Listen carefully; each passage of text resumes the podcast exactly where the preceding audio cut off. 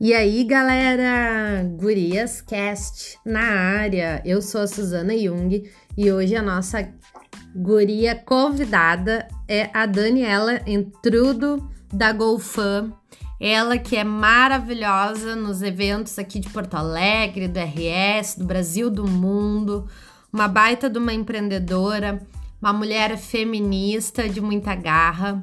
E hoje a gente vai falar sobre empreendedorismo feminino, sobre eventos, sobre tudo. E aí, Dani, seja bem-vinda. Bom, obrigada pelo menino, pelo guria, pelo né, super mega produtora. Mas é mesmo. É. ah, a gente tenta, né? Me conta um pouco de ti, Dani. É, quero saber qual tua formação e o que que te deu, assim, aquele estalo, né? Porque, por exemplo, sei lá, tu trabalhava em alguma outra coisa e do nada, assim, bah, vou fazer evento. E quando tu te apaixonou por isso? Tá, então. Essa história de ser apaixonada por eventos começou já há bastante tempo, assim, mais ou menos lá por 2000 quando eu trabalhava no marketing da rede H Pharma. E assim, era só eu e uma chefe, né? Então a gente criou lá a primeira convenção de vendas da, da H Pharma e tal, uh, pros uh, franqueados, eu não, não se chamava franqueados, né? Na época eram associados e tal. E, e, ali, assim, já foi algo, assim, que, nossa, eu gostei muito, assim, sabe? Quando seus olhos brilham, assim, realmente, assim, era uma coisa que eu gostava muito de fazer, né? E aí tá, mas uh, na época ainda estava fazendo faculdade e tal, daí nesse meio tempo eu também queria trabalhar em agência de publicidade, queria ter esse, né, essa experiência. Ah, tá, eu não falei, eu sou publicitária. e aí tá, daí eu fui trabalhar em agência, né, passei pela 10 Propaganda, pela Paim Comunicação e tal. Um, depois disso fui para veículo de, veículo de comunicação, fui, passei também para o laboratório farmacêutico, enfim, dei um baita de um, de um giro.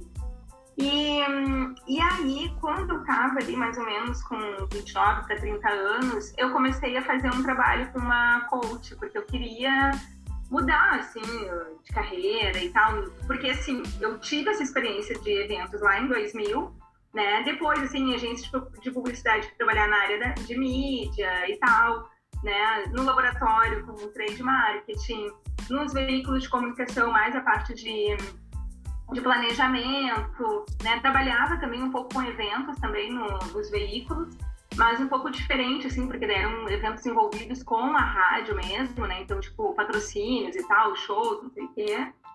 E, e tava meio cansada, assim, sabe? Tava pensando assim, ah, o que eu vou fazer? Não, não sei muito ser isso e tal. Vou trabalhar na área comercial, de repente vou falar com uma coach e tal pra, né, pra ir pra área comercial. E aí nisso comecei a fazer esse trabalho com coach, que era bem focado, assim, em autoconhecimento, assim, foi muito bacana. E aí eu resgatei essa paixão pelo, pelos eventos. E aí, como eu digo, né, que quando a gente joga energia para o universo, tudo converte, né? É verdade. Porque, é, o que, que, aconteceu? Na época, eu fazendo ainda coach, eu tava, tinha mais, acho que duas sessões, uma ou duas sessões, saí de férias, passei ali uns, uns 10 dias em São Paulo, né, na casa de uma amiga lá, e quando eu voltei, que coincidiu, né, eu voltei de viagem, eu já voltava a trabalhar ali dali a dois dias. Uh, o meu chefe me chamou dizendo assim, Daniela, a gente tinha um escritório, né, que ficava ali na, na Padre Cacique, e a rádio, né, que eh, na época eu tava na Pampa, né, que era lá na Orfanatrof. Que eu legal. não era Pampaquete, tá? uh, Gurias Cast, Pampaquete. Não, é, Brincadeira. Não é isso, mas tipo assim, nunca tive aquele corpo das Pampaquetes. Uh, era muito engraçado que eu dizia que eu trabalhava na Pampa, era a primeira pergunta. Ai, tu é PampaCast? Ou, tu conhece os PampaCast? Alô, Cris Bart! Mas enfim, fecha parênteses. Aí uh, fui lá conversar com ele, né? Então, lá no, na orfanatrofe, né? E só que antes eu tinha, uh, no dia anterior, eu tinha né, falado com a minha coach, né? Eu disse, ah, então, meu chefe me chamou para uma conversa amanhã e tal. E ela me perguntou assim: o que, que tu acha que vai ser essa conversa? E aí eu falei: eu disse, bom, das duas, uma. ou ele vai me promover, ou ele vai me demitir. Tipo, não, não tem terceira opção, porque eu tô voltando de férias e tal. E ela disse assim, e o que que tu quer? Eu disse, ah, eu não sei o que, que eu quero. Ela disse, então pensa assim, joga pro universo que, independente da decisão, terá uma ótima decisão. Eu disse, tá, beleza. Fui Energia positiva é tudo na nossa vida, né? É, é verdade. Fui lá para essa reunião com ele e tal, e realmente foi isso, ele me demitiu, né? E aí, na hora, assim, me deu aquela, sabe, aquele medinho, assim, né? Puta que pariu, e agora, né? Ui, ai, falei palavrão, não tem problema. Tem problema, não. tá, e agora, né? Tô demitida, o que, que eu vou fazer e tal? Uh, e aí tá, daí na outra semana tinha coach lá de novo, né? E aí ela pegou e, e ela, tipo assim, meio que abriu os olhos, né? Que ela disse assim, eu já, eu já tinha, né? Já vinha com essa coisa de, de eventos e tal, que já tinha aparecido nas sessões, né? E aí ela me falou, disse ela, olha só que bela oportunidade que tu tá tendo de poder abrir teu próprio negócio. Porque tu tem o dinheiro da tua rescisão, né? Tu vai ter lá, enfim, todos os teus direitos, seguro-desemprego e tal, blá, blá, blá e tu, tu vai poder te planejar, tu vai ter tempo, tu vai ter tempo e dinheiro. E aí eu fiquei pensando naquilo e disse, putz, é verdade mesmo, né? E aí foi, foi isso, assim, sei lá, menos de um mês, assim, eu tava com o site pronto, tava com toda a estrutura, assim, que não era muito, né, na verdade, era um computador, uma mesa de escritório, uma cadeira de escritório na minha casa mesmo. Sim. Isso foi em maio de 2010. E em setembro de 2010, aquele ano, é, eu fui chamada para fazer o lançamento da cerveja Miller em Porto Alegre, né? Que estava começando, que estava voltando a ser comercializada no Brasil e tal. Uhum. E teve uma baita de uma festa que foi em fevereiro do, né, do ano seguinte. Uh, na época, assim, foi muito legal, porque, imagina, eu falando, assim, direto com os executivos que atendiam a América Latina toda, sabe? Uh, que era um americano, mas, na verdade, eram três americanos. O meu inglês péssimo. Aí eu mal e fartamente arranhava um portunhol, assim. Daí um dia eles, ai, vamos fazer uma call. E eu, gente do céu, tô ferrada, né? Mas enfim, tá, deu tudo certo. E aí foi meio que isso, assim, aí um trabalho foi chamando o outro e tal, né? Comecei sozinha, de casa, sem sócio. Na verdade, eu tinha um sócio no papel, que era o meu ex-marido, né? Praticamente numa outra encarnação. Guria, não sabia que tu tinha sido casada. Sim, sim, sim. Ai, vou querer saber isso. Depois. Um dia, dia me quiseram. Ai, que horror. Somos benquista. Não. O problema é que agora a gente, a gente analisa outras coisas. Ai, nossa, é, é, é verdade. E aí foi isso, assim, e aí as primeiras, os primeiros anos, assim, os primeiros, na verdade, assim, acho que os dois primeiros anos, assim, eu não tinha muito aquela coisa assim, ah, se não der certo, qual é o meu plano B? Eu não tinha, sabe? Então, tipo, tinha que dar certo. Então, eu A gente, tipo... a autoconfiança, assim, e também ser jovem, do tipo, não, não vai dar errado. Isso que vai é, dar certo. É. E aí, tá, eu trabalhava, sei lá, chegava a trabalhar umas 14 horas por dia, sabe? Mal praticamente, assim, sei lá, parava às vezes pra fazer um almoço ali muito rápido e tal. E então por isso assim que agora quando veio a pandemia, até essa questão de trabalhar em casa e tudo para mim é muito tranquilo, sabe? Claro, Sim. a parte que não é tranquila é hum, ter que ficar em casa o tempo todo, né? Não sair pra rua, não ver gente e tal. Isso é meio ruim. Mas uh, a parte de trabalhar em casa, assim, foi bem tranquilo. E me conta uma coisa, tu tem noção quantos eventos tu já fez na tua vida? Números? Nossa, uma vez eu parei para contar porque eu tinha que fazer uma apresentação, tá? Então, se eu não me engano, eram mais de 270 na época, que isso foi uma, uma apresentação que eu fiz, tipo, há dois anos atrás, assim, depois eu não contei mais. Mas era mais ou menos isso, assim. Claro que daí, aí óbvio, né, pra apresentação a gente também puxa um pouquinho a brada pro nosso assado, né? Sim, sim. Mas eu acho que, tá, deve estar tá aí na casa de uns 200 e pouquinhos mesmo, quase 300, assim. É, 10 anos de empresa, uma média de 30 eventos por ano. É, eu acho que mais ou menos isso, porque claro que a gente acaba colocando tudo meio que né, no mesmo saco ali, né? Desde live, eventos de live marketing, eventos corporativos, uh, ação de blitz, ação aquelas de troca de nota de shopping center, que isso aí a gente Sim. também faz e tal. Então eu acho que, que esse número não, não é tão irreal, sabe? Eu acho que é bem próximo. Não, com certeza, com certeza. Isso é, é fato. É. Fato. E me diz uma coisa que agora vamos para os nossos causos de evento. Guria, uh, tu já passou algum perrengue, assim? Qual o perrengue que te marcou por tu ser uma mulher no ramo de eventos? Ah, tá, eu não vou dizer o nome do cliente, né? Pra não Sim. uma coisa chata. Mas foi quando um cliente perguntou se poderia sair com uma das promotoras que eu tinha contratado. Uh, primeiro me fiz de louca, assim, né? Que não tava entendendo e tal. Ele, ai, ah, aquelas gurias. Quem é das gurias ali que é de esquema? E eu, oi, de esquema? Ele é de esquema. Eu disse, ah, não, não sei, não, não tô te entendendo. Não, qual das gurias ali que eu posso pagar e levar pra casa? Ah. E, assim, tipo. Que canalha! Caramba, tipo assim, aí eu peguei e falei, eu disse, olha, nenhuma das gurias que eu contratei tem esse perfil. Se tu quiser uma menina desse perfil, né? Enfim, eu acho que o próprio Google ali pode te ajudar e tal. Tem, tem bastante gente que trabalha com isso e tal. Mas das meninas que estão aqui no evento, nenhuma delas tem esse perfil. Tu sabe que, olha os bafões, né? Uh, Acontecia muito isso em evento corporativo, né? E existia agências, olha eu abrindo que eu sei as coisas, mas é que eu sei, né? Como geminiano, geminiano sabe tudo. Uh, existia algumas agências que são específicas para eventos corporativos sim. e tal, disso, né? Sim. sim. E... É, inclusive a Gabi, né? Que, que a gente foi, eu e a Gabi como sócios durante bastante tempo, né?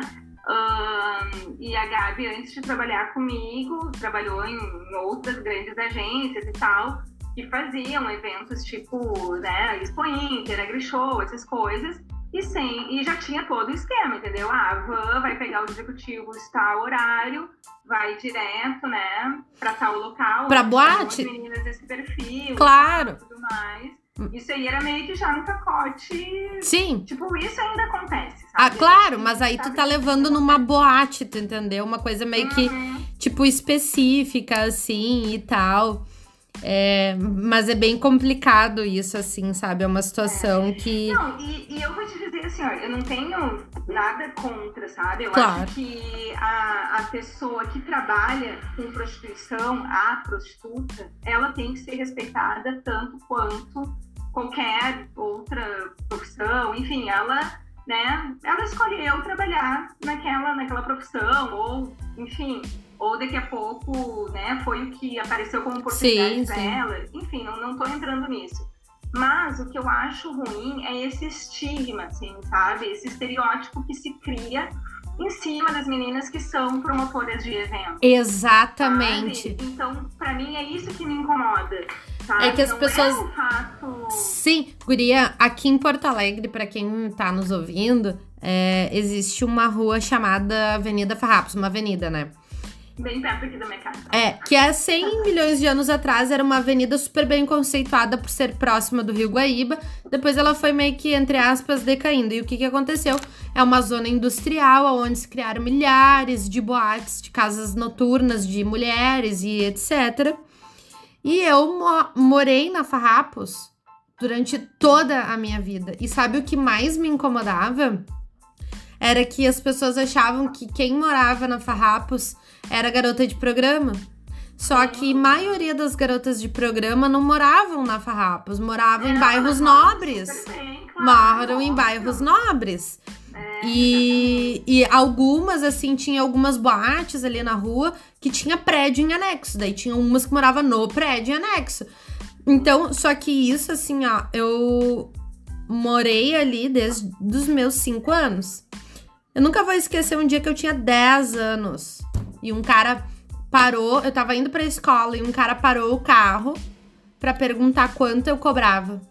Imagina, não, e pedófilo, né? Aí eu, mas é que era uma época que tinha muita prostituição infantil. Tu andava na rua e tu via muita criança, e depois em seguida veio uma lei que era uma coisa que me incomodava, porque eu era criança, eu voltava da escola e via toda aquela situação. E aí um. Aí eu olhei pro cara com 10 anos, 10, 11 anos, e falei assim: quanto eu cobro pra quê? Sim. E daí ele para fazer programa, daí eu falei para ele assim: "Mas quem te disse que eu faço programa? Eu tô Sim. caminhando na rua". Daí ele: "Ah, mas mas quem caminha na farrapos é prostituta". Tipo, eu nem retruquei porque eu fiquei com medo e eu fiquei quieto e continuei andando pra ir pra escola. Tipo, isso era meio de 30, sabe? Mas com certeza. Então. É, é, é aquilo que a gente fala, né? Que, tipo assim, uh, a, a, questão toda, né? Do, que aí vem as pessoas falarem, ai, ah, mimimi e tal. Cara, não é mimimi. Toda menina, toda mulher já passou por isso um dia, esse tipo de assédio, sabe? Fora outros mais violentos ainda, piores. Então, assim. Taxista, que... Uber, gera... direto que iam me buscar em casa ou me largar em casa. Às vezes eu tava chegando em casa e os caras assim, ah, bom trabalho. Daí eu olhava e falei, tô chegando na minha casa deles. Claro, claro. Que isso? Não, e outra, e não interessa, mesmo que tu fosse prostituta, o Sim. que ele tem a ver com isso? Nada, né? Sabe? Então, assim, e até porque, eu, eu não sei se tu conhece a, a Monique Prada. Já ouvi falar. Prada, tá? Ela, inclusive, escreve pro Mídia Ninja e tal. Ela publicou um livro que se chama Puta Feminista. Ela, inclusive, é puta e feminista, né? E ela, no livro dela, ela fala muito isso, assim, sabe? Que a sociedade enaltece a prostituição e condena a prostituta sabe? Sem entender que uma coisa está ligada à outra, né? Uh, e aí, se for parar a pensar, isso aí é histórico, né? Porque, tipo, as mulheres, né, lá no, sei lá, 1700, 1800, uh, que, então, aquela questão da virgindade que era enaltecida e tal, não sei o quê, a donzela e tem casar virgem e tal, não sei o quê, mas o homem não podia casar virgem, né? Sim. Ele tinha que, que, que saber. Com quem que ele aprendia? aprendia com a prostituta, né? Então, tipo assim, a prostituição, ela é enaltecida, porque, na verdade, ela, ela tá na sociedade como um todo, né? Por mais que seja tabu e tal, alguns homens não admitem que já transaram com prostitutas e tal, como se fosse um demérito, ou enfim. Sim. Uh, mas, sabe? Então, tipo, condena a prostituta. Mas a prostituição, ok. A pornografia, ok sabe? É, é muito louco isso. Mas eu ia te comentar uma outra coisa ainda uh, linkada a eventos e falando disso. Bom, mas enfim, mas eu, eu esqueci. Agora eu vou fazendo várias perguntas e quando tu lembrar, tu, tu conta, sem nenhum problema. A gente fez um super parênteses, né, sobre é. feminismo, mulheres, que é muito interessante a gente trazer esses debates aqui, até para quem tá nos ouvindo, né? E o homem, ele. Tanto, o homem, tanto quanto a mulher, eu acredito que nesse momento a gente está passando por uma fase de desconstrução. Uh, tanto quanto. Poderia ser, é, de machismo, né? Porque, na verdade, uh, a gente foi criado no meio do machismo e a gente vem dia após dia entendendo e se entendendo as próprias atitudes, o que que tu permitiu na tua própria vida ou não que a gente grava, vai gravar um outro podcast só sobre isso, que é pauta pra manga. Mas assim, aí voltando pra era dos eventos, né? Uh, eu tenho algumas situações também, uma vez, com o Paulo Sati. A gente tava fazendo o Food Park em Atlântida. E aí tinha uma reforma. E eu fui lá falar com os caras porque eles estavam fazendo errado, marceneiro. Aí eu falei assim, moço, não é isso aqui que tu tem que fazer, tu tem que fazer tal coisa.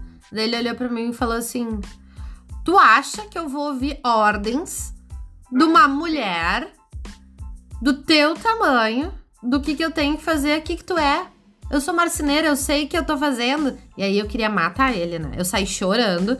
E o Paulo tinha uma coisa que eu achava muito engraçada, ah, continuo achando que era assim, ó. Olha eu o macete aí me aproveitando também, né? É. Ele não podia ver nenhuma mulher chorando que ele se derretia. Ele se enlouque... Era a única forma de tu desmontar todo o Paulo Sati, era nessa função. E aí eu liguei para ele chorando. O cara falou assim comigo só porque eu sou mulher, que ele pensa que ele é, que não sei o que. Deu cinco minutos ele tava lá resolvendo o negócio, né? Então foi uma situação também que me marcou muito. Eu era tri jovem, acho que eu também tinha uns 23. Sim. É, por aí. Sim. E Dani, me conta uma coisa agora. Uh, qual foi assim. Acho que vários momentos a gente passa de emoção num evento, né? E em vários eventos são emoções mistas e diferentes. Mas aquele evento, assim, que, que tu, quando tu olhou pro evento, tu chorou, assim, do tipo, bah, eu fiz isso aqui, deu certo, que a fuder. Ou com uma propaganda, qualquer coisa, assim, nesse, nesse teu marco da carreira, assim, que tu olhou e tu se emocionou, assim, pela profissional que tu é. Tu sabe que teve um. Não foi nenhum evento, mas era uma ação de endomarketing, né? Na época eu atendia uma empresa que a gente tinha praticamente como, como se fosse um calendário promocional, mas era um calendário de ações de endomarketing, né? Sim. E aí eu lembro que era dia das mães, e aí a guria queria, tipo assim, ai tá, vamos dar uma eco bag, assim, pras mães. E eu insisti que não, deu disse, não, olha só, a gente criou uma ação assim, assim, assada e tal, eu fiz e-mails enormes, assim, justificando aquela ação, que tinha que ser aquela ação, que, sabe, aquela coisa, tipo assim, de tu sentar, reunir outras pessoas, ter, sabe, todo um penso, enfim, tipo, era uma ação linda, assim, maravilhosa, que tá lá no, no site até, que é a Mãe Coruja, que até a nossa atriz foi a Anitta Piangers, filha do, do uhum. da Ana. E, e tá, daí por fim, assim, de tanto falar, explicar, né, como que é a ação, daí a empresa, tipo assim, tá, beleza, vamos fazer então a ideia dessa maluca aí. e aí a gente fez, né, que ficou algo lindo. A gente fez um videocase disso. Uh, então, assim, só para ilustrar, né, o que, que era o brinde. O brinde era uma, como se fosse uma almofadinha, assim, pequenininha, sei lá, tipo 15 por 15, mais ou menos, com uma, uh, com uma arte desenvolvida exclusivamente para a ação, que era uma coruja, né? E aí, no dia da, da ação, ah, e, e cada, cada uma das corujinhas tinha o nome da mãe atrás, assim. Uh, tipo, ai, Suzy, é, uh, todo dia de, da mãe coruja. Ai, que amor. um localzinho pra pessoa ainda colocar a foto ali do seu filho e tal. Ficou assim, sério, ficou lindo. E no dia da entrega, quem entregou foi a Anitta, né, lá na empresa. Então a gente filmou tudo isso, uma por uma das entregas. Eram, sei lá, acho que 275 mães, mais ou menos, tipo, cento e poucos aqui em Porto Alegre, mais umas cento e poucos, ou quase 200 em Campo Bom. A gente fez entrega de todas elas, filmou, editou, depois entregou para elas um vídeo. Bom, as mães chorando, assim. A gente recebeu uma enxurrada de e-mails né, agradecendo. A gente não, né? Sim. A, a empresa, né? o departamento, o DHO, né? Recebeu na época. E, então foi muito legal, assim, porque, tipo, eu acreditei muito naquele projeto sabe? Peitei a cliente no tipo, não, por favor, não vamos dar uma eco bag para suas mães, vamos fazer isso, vai ser legal e tal. E realmente, assim, foi, foi uma ação, assim, ó, linda, assim, eu tenho muito orgulho dessa ação, assim, porque foi muito legal mesmo, foi uh, criação 100% nossa, assim, desde o desenvolvimento do brinde, do, né, do roteiro do vídeo, da entrega, enfim, de tudo, assim, foi muito legal, foi muito bacana mesmo. Ai, que legal isso. Bah, ainda mais para Dia das Mães, assim, é uma coisa super especial, assim, né? É, eu é, acho eu muito legal. Eu tenho que elas devem ter essa almofadinha guardada até hoje, entendeu? Certo, bem coisa de mãe. Exato, não, porque, e não, e foi o que eu até defendi na época para as meninas, que eu disse, eu disse, gente, uh, uma eco bag, todos os anos elas ganham a eco bag ali do, do Zafari, sabe? É. Ah, a Natura, daqui a pouco compra ali meia dúzia de produtos tu ganha, a feira ecológica, não sei o quê, sabe? É uma coisa comum, assim, né? E a gente desenvolveu um brinde bem específico, assim, ficou muito legal, assim, muito legal mesmo. Ah, isso é bem legal. Isso são ações de live marketing, né? É, é live marketing com foco no público interno, né? Sim. Porque foi só para Pra as funcionário. mães da, da empresa, exatamente. Só para funcionários, exato. Funcionária. Tu sabe que eu, eu não sei, assim, muito meu momento. Na verdade, eu tenho dois, assim. Um deles que me marcou muito foi num, num St. Patrick's Day que eu fiz no Shopping Total. Que nos bastidores o evento foi um puta fracasso. Baita de um fracasso. Mas é que é aquela coisa, né? Ninguém vê os bastidores. É, é, é verdade. Mas foi É que, na verdade, é bem aquilo. A gente tá sempre trabalhando ali nos bastidores para que né, fique tudo maravilhoso. Né? É. Tipo assim, os bastidores só não aparecem porque os bastidores são muito bem feitos. É, pá, foi um fracassão o evento, mas no meu ponto de vista de bastidores, mas no ponto de vista de tudo, deu 25 mil pessoas, foi um sucesso, o evento inesquecível. Ganhei como o primeiro evento maior da América Latina, sabe? Olha só. Mas as- de St. Patrick's, né? Mas ah, e foi assim, tipo, eu tinha que terminar o evento às 10 horas, eu tinha contratado acústicos e valvulados pra fazer o show de encerramento. E eu me dou tri bem com o Malenotti, assim, pra mim ele é um, um baita artista, ele tem uma presença de palco única, assim, sabe? E, e aí eu precisava ah, encerrar às 10 horas, às 22 horas. E já tava diretora do shopping ali. E eu tava de Havaianas, né? Porque pff, já tava podre, já tava tipo com a minha terceira roupa, toda guenza, e eu não aguentava mais, tava de Havaianas. E de óculos escuro, porque eu não tava achando meu óculos de grau, e o meu óculos escuro tem grau, senão não enxergava nada ainda. Olha, tava o, o risco da dor, né? Aí eu fiz um sinal pra ele, assim, pra encerrar. E dele, eu não tô entendendo, vamos cantar mais uma música. claro que ele tava entendendo, ele queria, era tipo, foda-se, vou tocar o terror. E ele já tinha tomado uns 30 litros de chopp, porque eu tinha botado um, ba- um barril ali pra eles. Bom, então foi aqui um fiasco, né? Assim, um showzaço, na verdade. Aí, nisso, eu subi e falei assim, deu dele assim, galera, vou falar uma coisa pra vocês. A dona do evento, a Suzana, tá aqui. Mas ela quer terminar com o evento. Mas eu acho que eu vou cantar mais uma música. E daí ele começou a cantar mais uma música. E eu, pelo amor de Deus, vou tomar uma baita de uma multa. Daí eu falei assim. Aí eu dei um grito com ele: Rafa, para o som! Acabou! E daí ele me pegou no colo, guria, e começou a cantar comigo pulando no colo. Foi meu chinelo pra um lado, meu óculos pra outro. Foi uma confusão. E eu não parava de rir como um misto de tipo, fudeu tudo, pelo amor de Deus, eu não aguento mais esse evento. Eu não sei quando esse evento vai terminar na minha vida. E aí ele terminou a música e encerrou assim. E aí foi uma loucura o final, assim, foi um desastre completo o resto do- dos bastidores do evento. E, enfim, Ai, mas bom. foi um evento que me marcou muito Sim. por isso do artista, assim, e, a, e a, a, a, a memória que eu tenho na minha cabeça é tipo eu de cima do palco com aquelas luzes, assim, tudo meio verde que tu não enxerga direito, né? Uhum. E uma multidão, assim, sabe? Daí eu olhei aquilo no meio do fracasso que só eu sabia que tava acontecendo, né? Sim. E aí eu senti um micro orgulho do tipo, tá, deu certo. Essa merda. É, é. É muito louco, né? Porque, tipo assim, eu realmente eu gosto muito de planejar o evento, de sentar assim e desenhar todo o evento. Tipo assim, fazer realmente a, aquele desenho da experiência do usuário, assim, com o evento, sabe? Ver os momentos que ele chegou, por onde ele passou, como é que foi a ativação, o que, vai acontecer nos momentos. Enfim, eu, eu adoro fazer isso.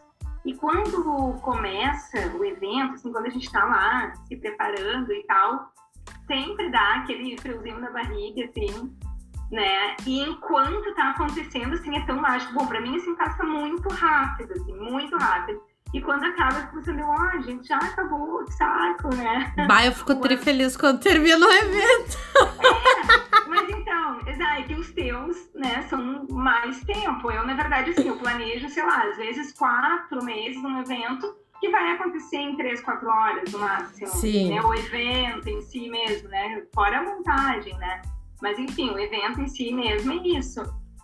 Né? O ano passado até foi muito legal, a gente fez um evento para Piccadilly uh, em Gramado, né? Que desde 2003, não, 2000 e acho que 16, é que a gente vem, vinha atendendo eles, né, e tal. Esse ano não tiveram convenção em função da pandemia, né? Sim. E aí foi muito legal, porque as próprias clientes seriam as modelos, né, que desfilariam os, os sapatos. Ah, que legal. E, só que tá, a gente sabia disso, né, tá, beleza.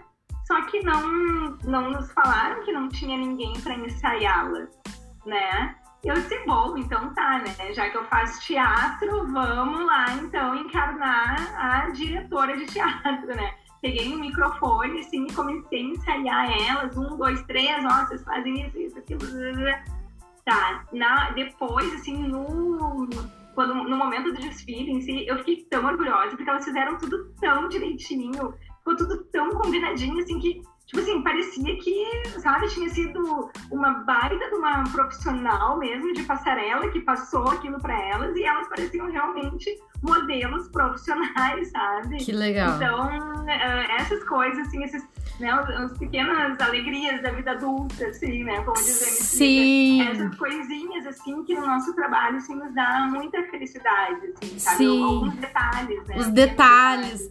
É, tu sabe que, assim, o que, que eu mais gosto do evento, assim. Tá, eu gosto de planejar também, mas a minha pira toda é a criação da coisa Uhum. com o comercial. Eu gosto de executar, mas não tudo. É que agora eu já tô meio cansada também, né? Chega um momento que a gente meio que cansa.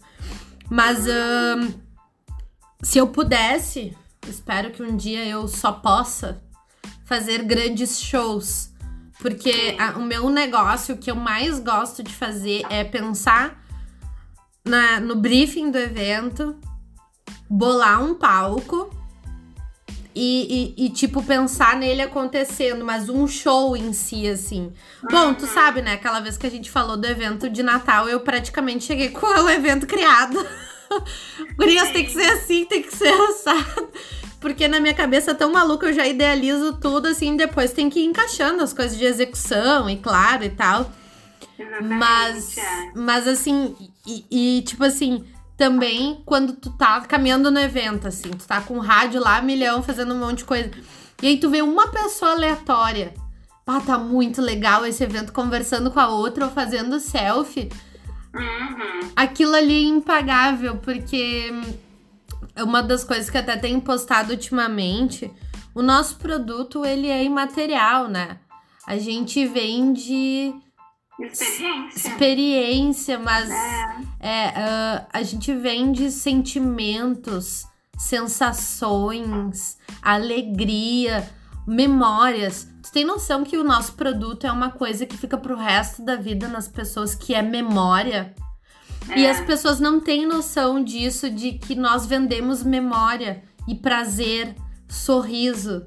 E, e isso pra mim é a minha maior pira de trabalhar com evento, é ver as pessoas. Tá, tinha uma época que eu falava muito assim, ah, não preciso saber que sou eu que faço. E daí o Charão, que era meu assessor de imprensa, ele falava assim: tem que saber, porque não sei o que, nada. E eu falava assim: tá, então faço o que tu tem que fazer e nem me avisa. E daí, às vezes, eu chegava no evento, tinha que dar entrevista, não sei o que, e eu toda suja, porque eu nunca fui aquela pessoa assim. Tipo, ah, vou fazer um evento. Ah, então vou fazer meu cabelo, uma super maquiagem, não sei o quê. Sim. Meu, o evento tá rolando, eu nem tava ligada naquilo, eu já tava toda podre. E Aham. segurança e não sei o quê. E aí tinha que aparecer. Depois eu vou te mandar um link de uma entrevista minha numa Oktoberfest. Ah, Que eu tô massa. toda suja de regata, guria. Podre. Três Ai. dias sem dormir. E aí eu travei no meio da entrevista porque eu comecei a falar e me deu um bug assim, ó. Eu não conseguia lembrar a palavra. Foi um, um fiasco, assim. Mas. ah, mas, guria, bah, é muito. É muito rica também. Tipo, as nossas experiências, assim, eu não tenho essas experiências que tu tem de live marketing, de shopping, que são ações completamente pontuais e controladas na medida do possível, né? Porque cara, eu meus eventos é tudo fora do controle, né? Tipo assim, a gente planeja um controle, né, na real. É, é que quando a gente tá trabalhando com um público, né, que tu não sabe, assim, se vai ser, sei lá, duas mil ou dez mil pessoas, né? Então, é mais complicado. As minhas experiências, assim, tipo, de eventos para o grande público, por exemplo, a gente fez, acho que foi dois anos atrás, 2018, lá pro Barra Shopping, Barra Shopping nada, pra, de Canoas, lá, o Tá, Barra Shopping. Shopping. É, Canoas Park Shopping. Só isso, é, isso, é, isso. É, É, o, o Barra Shopping de Canoas. Isso. A gente fez o show do, do Kalendecker lá e foi muito legal. Foi para um público, foram dois shows, cada um para um público de 700 e poucas pessoas, né? Duas sessões. E foi, e foi muito legal, e era dia dos namorados, então assim, tava aquele clima super romântico, depois de tu ver assim a, a, nas filmagens, né? Porque, tipo assim, no momento ali, na hora, tu, tu não tá conseguindo ver quase nada, tá ali, né, controlando, tipo assim, ah, tá, quanta música falta pra acabar e tal, porará, né? Mas depois, assim, quando para pra olhar as fotos, quando para pra ver o vídeo editado e tal, é muito legal, assim, de tu ver, assim, ai, cara das pessoas de felicidade, sabe? Os sorrisos e tal. Então, isso, isso é muito uh, recompensador, sabe? Tipo assim, acho que compensa, assim, o nosso cansaço, o nosso acordar cedo, a, o vai e volta de, de orçamento, porque, né? Isso a Globo não mostra, É. né? Quantas vezes o orçamento vai e volta, quanta planilha, quanta coisa, às vezes, em cima do laço que tem que aprovar, sabe? E documentação, e RRT de arquiteto, BPCI, e, sabe? É. As coisas lá de que tu tem que, né, fechar lá com o pessoal de elétrica e não sei o que. Que é Nossa, tudo no é, laço, né? É tudo. É, é um trabalho hora. é muito, muito uh, exaustante, né?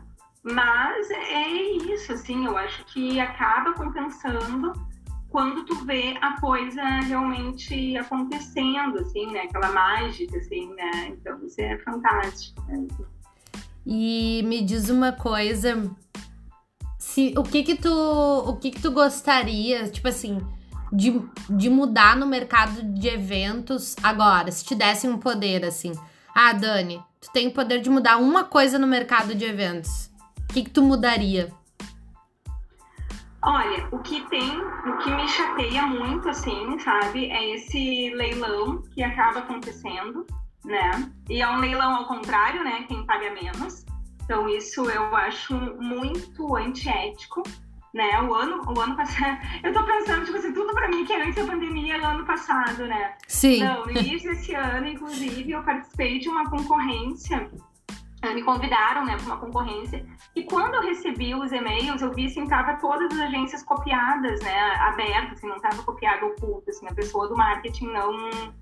ah, depois se justificou dizendo, inclusive, como eles são tão transparentes que eles deixaram à mostra todas as agências que estavam sendo convidadas. Aham. E aí eu fui olhar, eh, o cara mandou ah, um e-mail de concorrência para 15 agências, tá?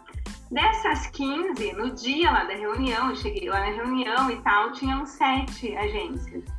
Bom, mas como eu já tinha mais ou menos pesquisado e eu vi que no ano anterior eles tinham trabalhado com pelo menos três agências, o que eu pensei? Eu disse, bom, são sete agências que tem aqui, eles vão escolher três, então ok, né? Tá um, um número bom, assim, né? Não tá um número totalmente fora da realidade.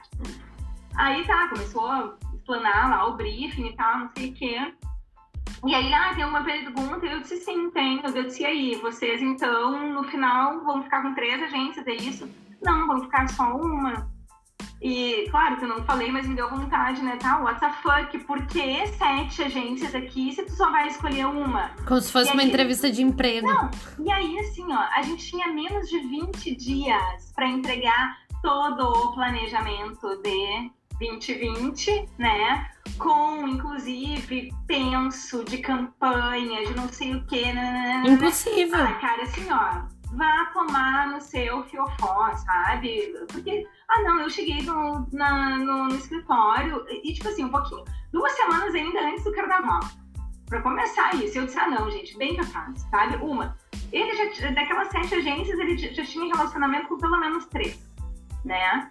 Então, assim, ai, eu, sério, assim, ó, eu detesto essa coisa do, ai, somos transparentes, somos éticos. Fazendo esse tipo de coisa, com sete agências, vem me dizer que tu não vai pegar um pouquinho da ideia de cada uma delas e escolher botar lá o teu amigo? Ah, só um pouquinho. E que foi, realmente, depois, eu fiquei sabendo, né?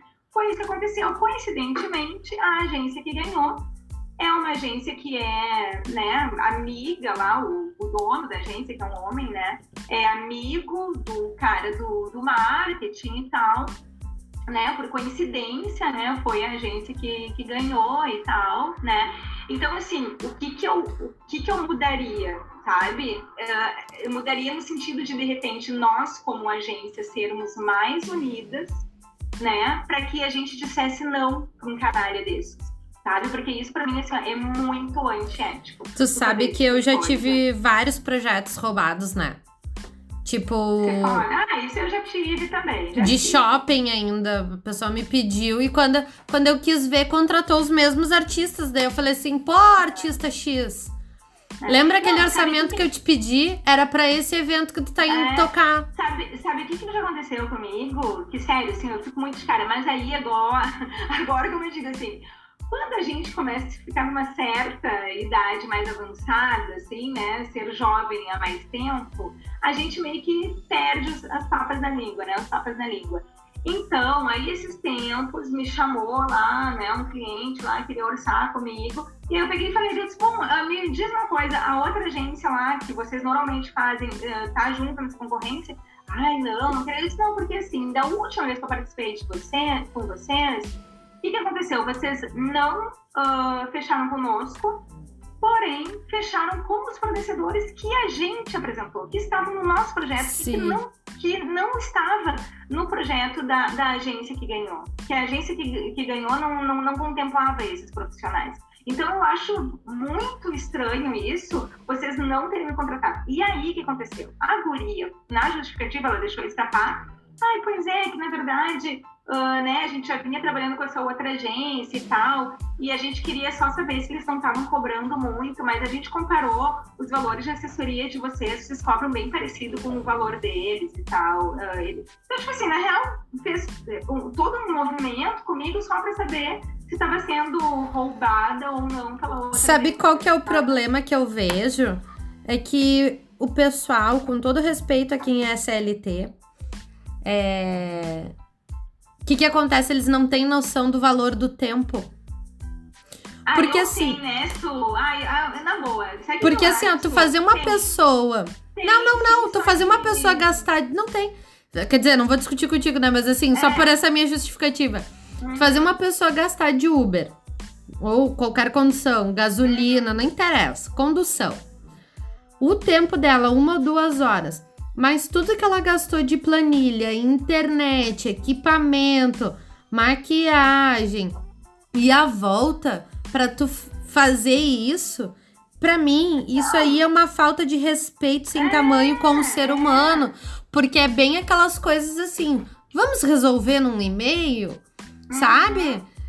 Não, mas eu vou te dizer, mesmo que a pessoa resolva num e-mail, tá? Mesmo que eu não vá lá fazer uma reunião presencial com a pessoa, tá? Muitas vezes, para eu participar de uma concorrência, eu tenho que envolver arquiteto para poder apresentar um penso num projeto arquitetônico novo e exclusivo para aquele cliente, para aquele projeto, com 3D. Aí eu tenho que pegar esse 3D, eu tenho que orçar com o pessoal de cenografia, que muitas vezes eu tenho que ir lá, a gente tem que ir lá para explicar o que, que o arquiteto pensou e tal, não sei o quê. Então, assim, é, é um monte de coisa que envolve sabe? Eu nunca me esqueço, eu não vou me lembrar agora o nome do cara e nem a empresa, mas era um executivo que, tipo assim, isso aí, o ano retrasado, 2018 mais ou menos, o pessoal divulgou muito, assim, viralizou.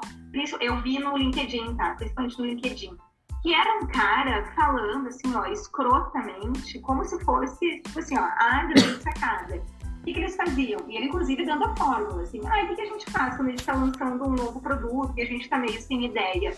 A gente vai lá, chama três, quatro agências que a gente sabe que querem muito trabalhar com a gente, uh, dá um briefing e tal, espera, né, vir o, vir o projeto deles, não fecha com nenhuma delas e utiliza as melhores ideias de cada, de um pouquinho assim de cada uma delas e aí mescla, porque daí eu já não tô mais só com a ideia de fulano ou ciclano. Na verdade, eu fiz um mix com uh, as ideias de todas as agências e tal. E ele falando isso numa cara de pau, sabe? Como se fosse, sabe? Então, por isso que eu te digo, assim, eu acho que tem muita gente, assim, ó, que é muito foca crua nesse, nesse mercado. Concordo. Sabe? Mas sabe o que, que eu me pergunto? Cadê o gestor desse cara? Porque assim, ó, esse cara não tem noção de nada. Porque o que, que tu tá fazendo Às com a tua vezes, marca? Tu não às sabe o vezes- propósito da onde tu trabalha, qual, o que, qual, que, que essa marca quer atingir, pessoas. Na verdade, tá botando todo um estudo e vários profissionais num, num- sei lá, não sei nem termo do que falar, porque é, é a mesma coisa com patrocinador. Tem muito diretor, vou falar aqui, não vou dar nomes e nem marca, mas tem muito diretor e eu já ouvi, um desses diretores é meu amigo, e falou assim: Su, vou te dar bem a real. Eu só patrocino coisa que eu gosto. Eu gosto de música sertaneja, eu só patrocino música sertaneja. E aí, por óbvio, a marca acabou meio que ficando nesse ramo.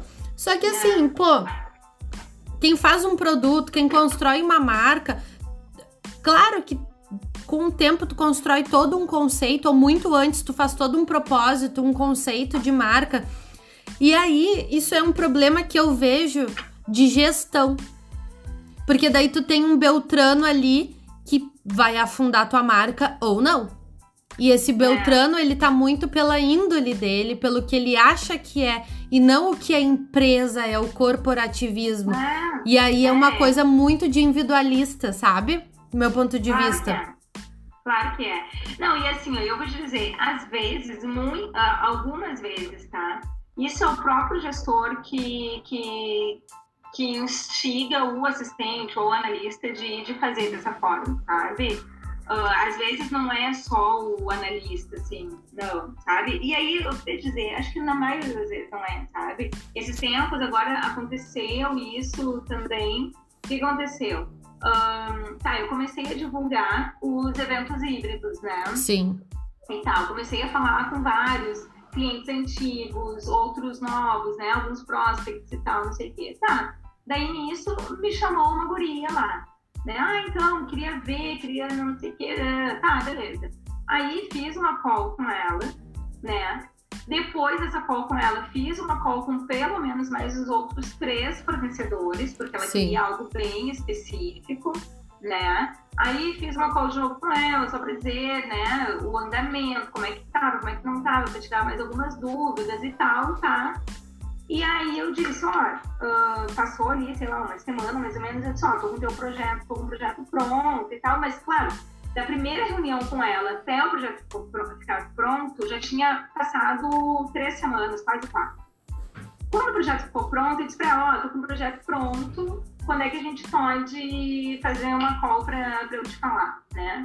Ah, tô na correria e tal, aí manda por e-mail. Eu disse, não, eu não vou mandar por e-mail, porque tem muita coisa que eu tenho que, que explicar. Eu quero explicar, me dá um, um horário, né? Me, me deixou no limbo, né, no vácuo total. Aí na outra semana respondeu, ai, a minha gestora já fechou com não sei o quê. Aí eu peguei e ah, minha gestora disse que, que não precisa mais, porque vamos perder tempo e tal, não sei o quê. Aí eu fico pensando, eu sim, elas não podem perder tempo, agora eu posso. Sabe? O meu tempo vale menos que o delas.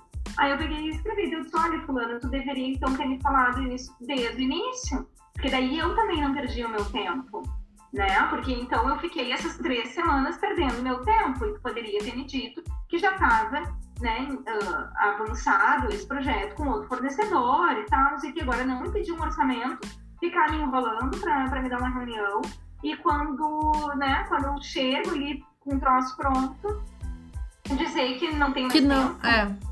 Tu sabe Sabe? que eu tive muitos problemas assim. E uma coisa que me chamou muito a atenção, sabe?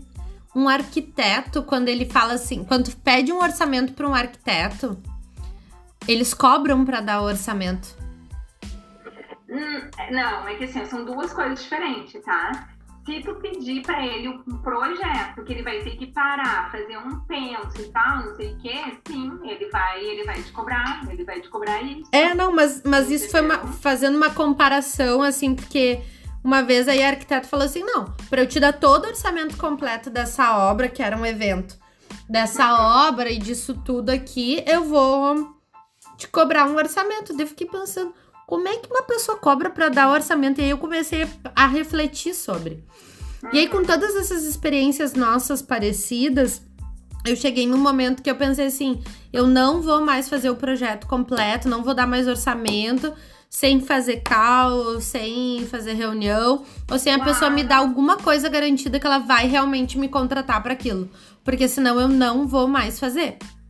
É. E aí, aí que eu comecei a perder menos tempo, né, assim. É, exatamente. Sabe que o, o Thiago Flores, que é maestro da, da Orquestra da Ubra, né, ele, pra ir em reunião, ele cobra. Ele cobra uma hora técnica. E eu acho que tá certíssimo, entendeu? Tipo, ah, beleza, se não fechar comigo, pelo menos me paga minha hora técnica pra, pra eu ir nessa, nessa reunião.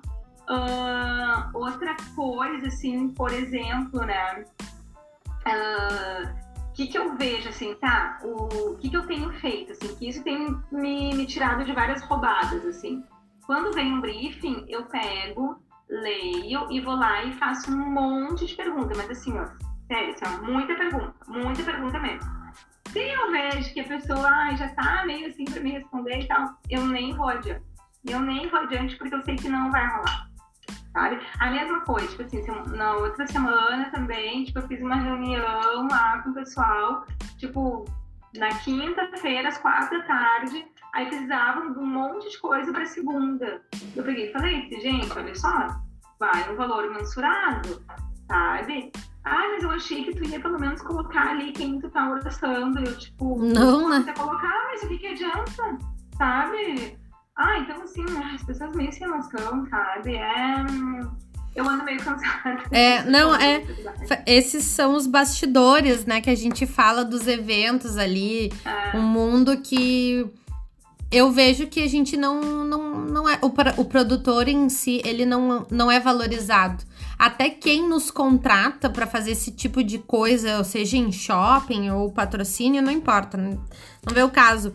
Eles também, por mais que eles saibam que eles precisam de um produtor, eles não eles não dão valor.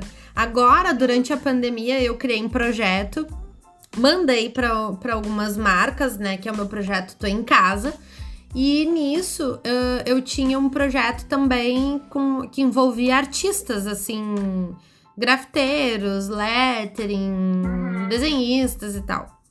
E claro que quando tu vai vender um projeto que envolve artistas, tu coloca o nome dos artistas ali. O que, que aconteceu? Uma dessas marcas contratou todos os artistas e fez uma ação direta.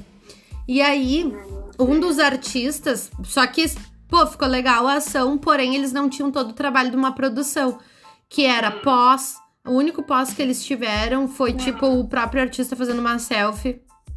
Sabe? Umas coisas assim que não tinha, tu via que não tinha profissionalismo uh, de uma produção, né? Falando específico. E aí um dos artistas falou assim: pô, a, a marca tal me chamou para fazer tal coisa. Uh, mas não tem cachê, vão dar só o material. Daí eu falei assim: olha, meu querido, me desculpa, mas assim, não, não é uma marca assim que é teu parceiro que tá aí te patrocinando há 10 anos e dessa vez precisa de um apoio teu. É uma baita de uma marca, depois te falo fora dos bastidores aqui.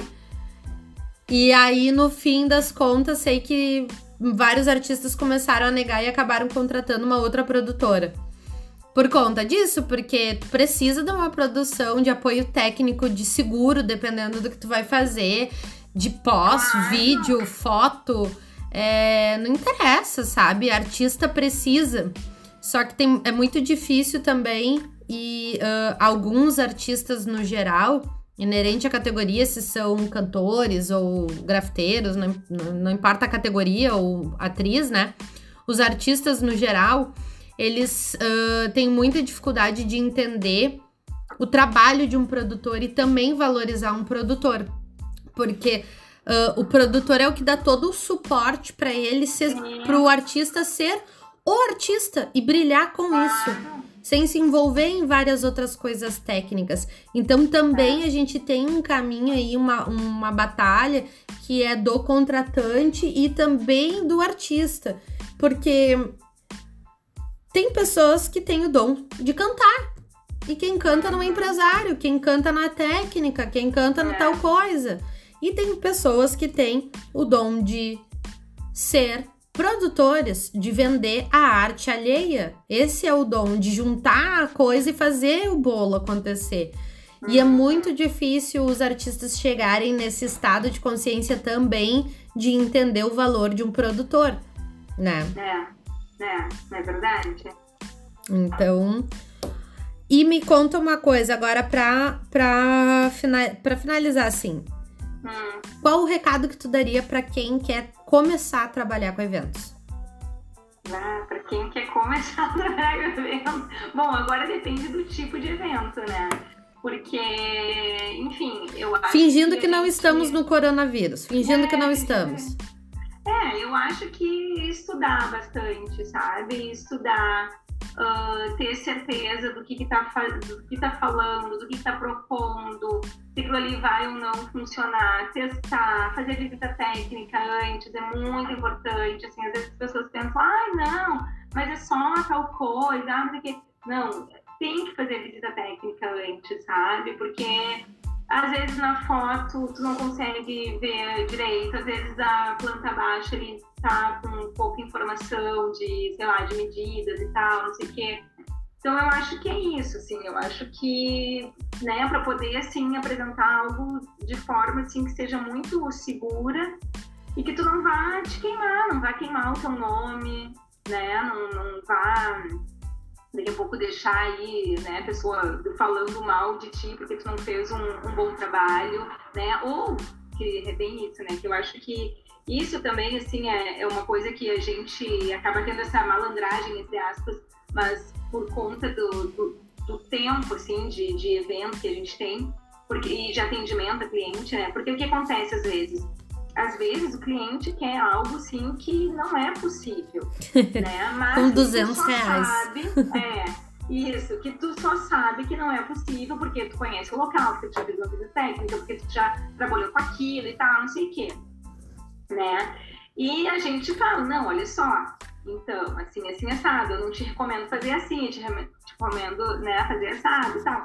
Porque o que, que, vai acontecer? Dependendo do cliente, da pessoa ali, se ela né, tá de má fé, depois ela vai dizer, ué, mas eu te contratei para isso. Tu me, tu me, garantiu que isso ia funcionar e agora não tá funcionando, mas como assim?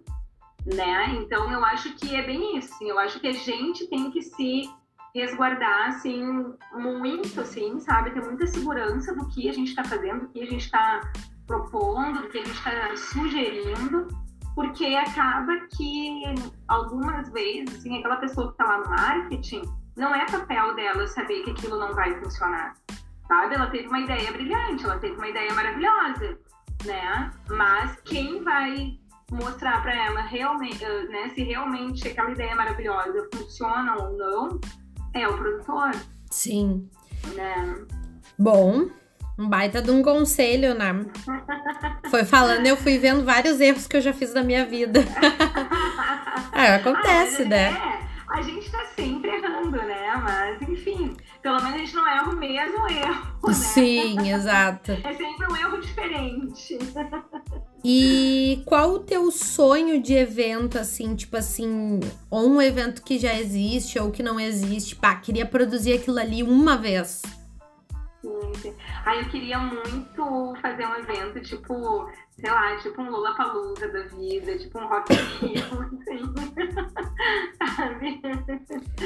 queria, queria. Hoje até, eu tava assistindo agora, antes da gente conversar, a, a turnê do, do livro da Michelle Obama, né? E eu fiquei pensando assim, cara, como eu queria produzir, assim, não digo, não precisa nem ser a turnê inteira dela, mas um dia de um teatro, assim, com ela. Tipo, apareceu ali uh, estádios e tal, uh, em várias cidades, né? Tipo, tinha locais, assim, com 15 mil pessoas para assistir ela, sabe? Tipo, demais, assim. Uh, então, isso, assim, e... mas não só a questão do evento em si, mas eu tenho um sonho que é fazer eventos com propósito, sabe? Com propósitos sociais. Sociais no sentido de. de Ajudar algo, alguém, uma instituição. Levar, é, de levar alguma coisa para a sociedade, do tipo de daqui a pouco a pessoa poder pensar mais, sabe? Abrir a mente, tipo, putz, eu nunca tinha parado a pensar nisso, que legal que esse evento me proporcionou isso e tal, sabe? Isso ainda é um, é um sonho que eu acho que tá mais uh, palpável, assim, talvez, do que produzir o Rock in Rio. Sim, não, esse aí já podemos fazer vários aí, já tem umas é, ideias, já, uns locais. É, o meu, o meu sonho é, eu queria muito produzir um Rock in Rio, aprender assim, ser uma estagiária um uhum. dia, né? E um Burning Man. Ai, sim, deve ser demais, né? Deve é. ser demais também. E, é e de artista, tu tem algum sonho de artista, um artista que tu queria muito produzir? um artista que eu queria muito produzir. Ah, então eu tenho escutado muito a Duda Beat, né? Eu queria muito conhecer ela de perto. Mas, mas enfim, acho que não é impossível também. Não, ela, a priori é pra ela estar tá em outubro. É, é, exatamente. Bom, ela, ela teve gravando um, um, um videoclipe aqui esse ano, né? Em fevereiro desse ano. Uh, Ai, outra, outro evento que eu acho demais também, mas não, não tanto pelo propósito do evento em si, mas pela figura que é o. o ai, meu Deus, o Paulo Borges, né? Que criou o São Paulo Fashion Week, assim, eu acho uhum. demais, assim. Então é um outro evento que eu, que eu curto bastante, assim, também. Meu sonho é produzir o Caetano Veloso. Um show do Caetano Veloso. Caetano fica vivo, pelo amor de Deus, que eu preciso arranjar um patrocínio para poder te produzir.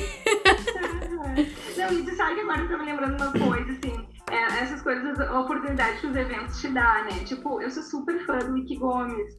E aí teve uma vez que a gente fez uma reunião com ele, né? Ele foi lá no escritório, ele e a Mary Lourdes, né? Que é a, a empresária dele. Então foi, tipo assim, eu já realizei alguns sonhos, sabe? Eu sentada do lado do Nick Gomes, assim, eu, ai, que demais. Sim, tem alguns artistas que a gente é fã e depois acaba uh, meio que tu. Claro, tu não deixa de ser fã, mas como é que eu vou te explicar? Some aquela coisa porque ele começa a ser meio que comum para ti, assim, como um amigo, que nem tem um amigo famoso. Tipo, tu tem amigos Sim. famosos, né? Sim. Mas eles são comuns para ti. Não que tu é, não seja fã, é. mas tu não tem mais aquela euforia. Meu Deus, o Beltrano! Ah! Não, e tanto que é engraçado, sabe? Porque, tipo, tá, eu sou muito amiga da, da Ana, do Marcos Piangers e tal. E aí, quando eu comendo, assim, ou quando eu faço alguma foto com eles, e, né, que daí as pessoas falam, ai, tu é amiga deles, ai, tu conhece eles, ai, mas como é que ele é? Ele é engraçado, assim, tal. E, e pra mim é bem isso, assim, são pessoas muito comuns, assim, né? Tipo, muito simples. Sim, né? sim. Isso, isso tem razão, assim, é, é bem isso mesmo. E, bom, acho que era isso agora, né? De, de sonhos, assim, tô pensando aqui mais alguma coisa aqui. Deixa eu ver se a produção tem alguma coisa para me falar, alguma pergunta. Alô, produção, aqui no meu ponto. Mas, Dani, assim, ó, é um, é um prazer, assim, uh, essa nossa conversa. É um, foi um grande prazer te conhecer, né, há anos atrás. Eu sempre aprendi muito contigo, sempre te admirei, tu e a Gabi para mim é, uh, são símbolos, né, de produtoras femininas forte, assim, da graxa mesmo, que eu quero dizer, né? Não falando num geral, porque existem vários tipos, mas coisas assim que também era uma época que eu tava crescendo e aprendendo. E depois, com o tempo, uh, ver que nós tínhamos coisas em comum, pessoal, e poder se encontrar, isso para mim é, é uma grande uma grande honra, assim, uh, ter aprendido muitas coisas com vocês e continuar aprendendo e te ter como parceira para várias coisas, né? Espero que aí saia o nosso carnaval bem louco. Ai, também quero, precisando de um carnaval. Sim. Ai, eu, eu te falei, né? Eu vou, vou lançar a festa dos desnamorados. Vou Sim. criar, depois te mando o link. Me manda o link. é, festa de desnamorados barra batalha de Spotify. Ah, eu vou adorar. Vou adorar. E, Guria, é isso. Eu espero que nos nossos próximos podcasts, podcasts, a gente já esteja fora do coronavírus, que a gente possa fazer nossos eventos. É, deixa aí tuas redes sociais pra galera que vai nos ouvir te achar. E aqui Claro. eu já vou me despedindo, que a Dani daí tu encerra se despedindo. Esse foi o nosso Gurias Cast, empreendedorismo nos eventos, com a nossa super convidada Daniela Intrudo, musa da publicidade, da graxa aí dos eventos também. É contigo. Obrigada, Su. Eu que tenho que agradecer. Nossa, para mim também é uma honra. Fico muito feliz da nossa amizade, mesmo assim. Sabe que tem algumas pessoas assim que eu sempre pensei, ah, queria tanto ser amiga daquela pessoa, tu é uma delas. Ai, sério? Que legal! E a gente se tornou amiga, assim, muito bacana. Bom, minhas redes, então, eu tô lá no Instagram, é o que eu mais uso hoje, né? Dani Entrudo, sei como se fala. Eu tenho o arroba Golfa Eventos, se escreve Gofum, com esse Brasil, eventos no plural. Ah, o site também, né? .com.br, que mais? Facebook, Dani Entrudo, Golfa Eventos. É isso aí, então. Então tá. Falou. Esse foi nosso podcast. Um beijo pra vocês e frequentem os nossos eventos.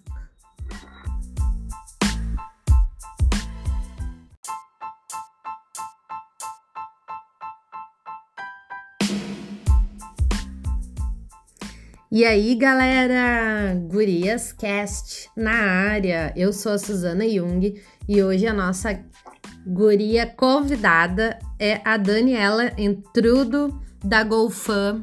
Ela que é maravilhosa nos eventos aqui de Porto Alegre, do RS, do Brasil, do mundo. Uma baita de uma empreendedora, uma mulher feminista de muita garra. E hoje a gente vai falar sobre empreendedorismo feminino, sobre eventos, sobre tudo. E aí, Dani, seja bem-vinda. Bom, obrigada pelo menino, pelo guria, pelo né, super mega produtora. Mas é mesmo. ah, a gente tenta? Me conta um pouco de ti, Dani. É, quero saber qual a tua formação e o que que te deu, assim, aquele estalo, né? Porque, por exemplo, sei lá, tu trabalhava em alguma outra coisa e do nada, assim, bah, vou fazer evento. E quando tu te apaixonou por isso? Tá, então. Essa história de ser apaixonada por eventos começou já há bastante tempo, assim, mais ou menos lá por 2000, quando eu trabalhava no marketing da rede H Pharma. E assim, era só eu e uma chefe, né? Então a gente criou lá a primeira convenção de vendas da, da H Pharma e tal, e, ah, pros uh, franqueados, não, não se chamava franqueados, né? Na época eram associados e tal. E, e ali, assim, já foi algo, assim, que, nossa, eu gostei muito, assim, sabe? Quando seus olhos brilham, assim, realmente, assim, era uma coisa que eu gostava muito de fazer, né? E aí tá, mas na época ainda eu tava fazendo faculdade e tal, daí nesse meio tempo eu também queria trabalhar em agência de publicidade, queria ter esse, né, essa experiência. Ah, tá, eu não falei, eu sou publicitária. e aí tá, daí eu fui trabalhar em agência, né, passei pela 10 Propaganda, pela Paim Comunicação e tal. Hum, depois disso fui para veículo de, veículo de comunicação, fui, passei também para o laboratório farmacêutico, enfim, dei um baita de um, de um giro. E, e aí, quando eu estava ali mais ou menos com 29 para 30 anos, eu comecei a fazer um trabalho com uma coach, porque eu queria mudar, assim, de carreira e tal. Porque, assim, eu tive essa experiência de eventos lá em 2000, né? Depois, assim, agência de publicidade, trabalhar na área de mídia e tal.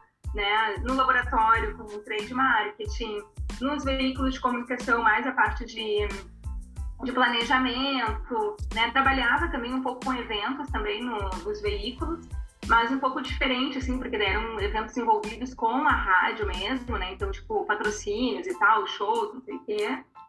E, e tava meio cansada, assim, sabe? Tava pensando assim, ah, o que eu vou fazer? Não, não sei muito ser isso e tal.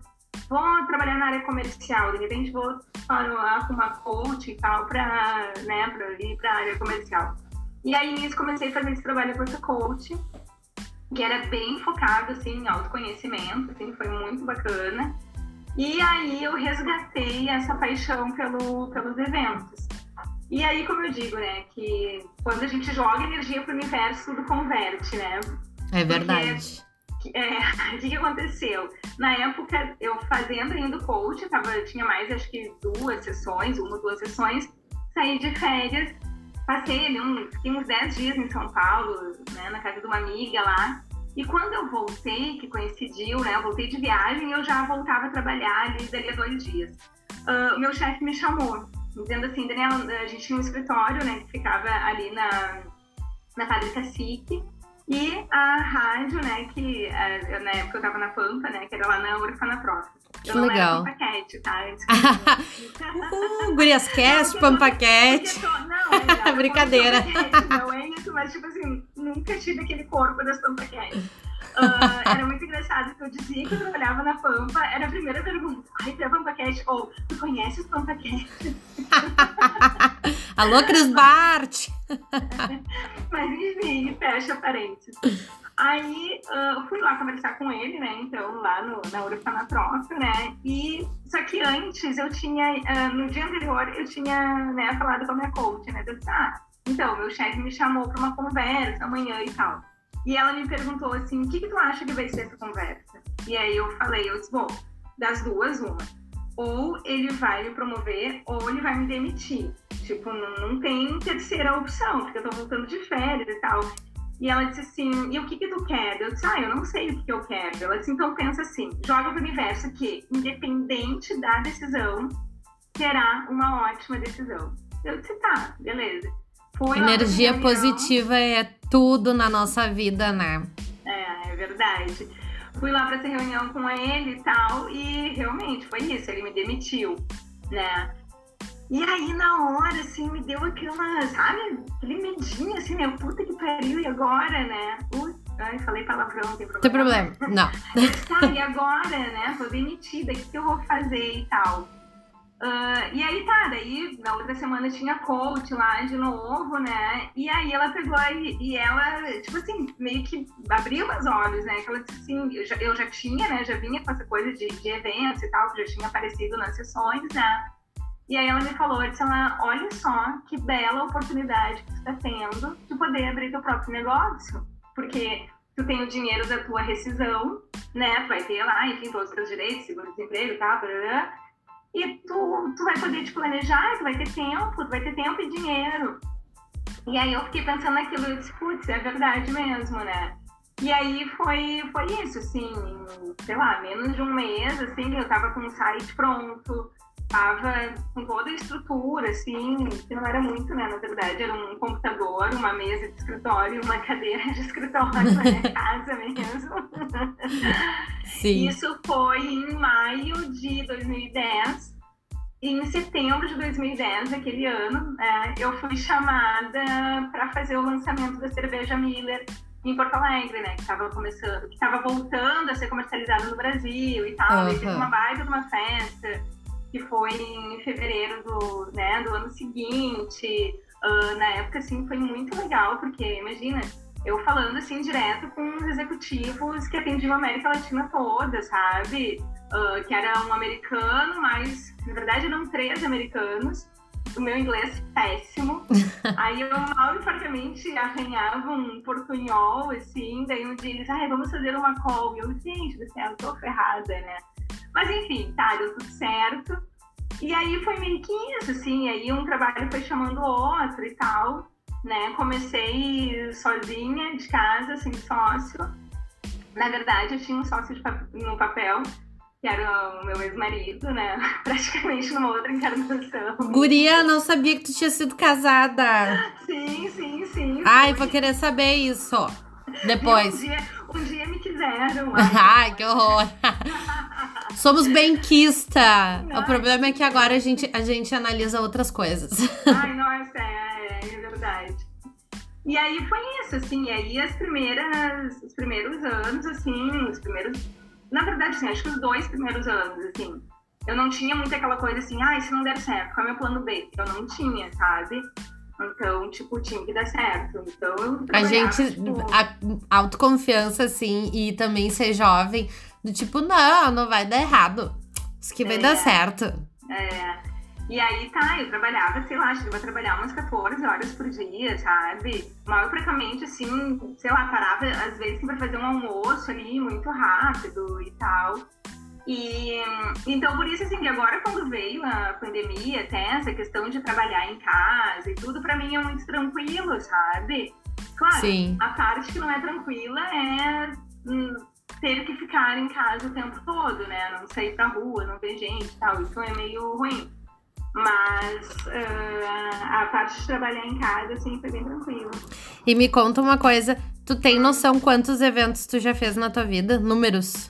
Nossa, uma vez eu parei para contar, porque eu tinha que fazer uma apresentação, tá? Então, se eu não me engano, eram mais de 270 na época, que isso foi uma, uma apresentação que eu fiz, tipo há dois anos atrás, assim, depois eu não contei mais.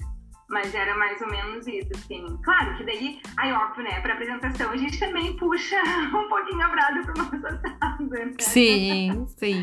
Mas eu acho que, tá, deve estar tá aí na casa de uns 200 e pouquinhos mesmo, quase 300, assim. É, 10 anos de empresa, uma média de 30 eventos por ano, é, eu acho que mais ou menos isso, porque claro que a gente acaba colocando tudo meio que né, no mesmo saco ali, né? Desde live, eventos de live marketing, eventos corporativos, uh, ação de blitz, ação aquelas de troca de nota de shopping center, que isso aí a gente Sim. também faz e tal.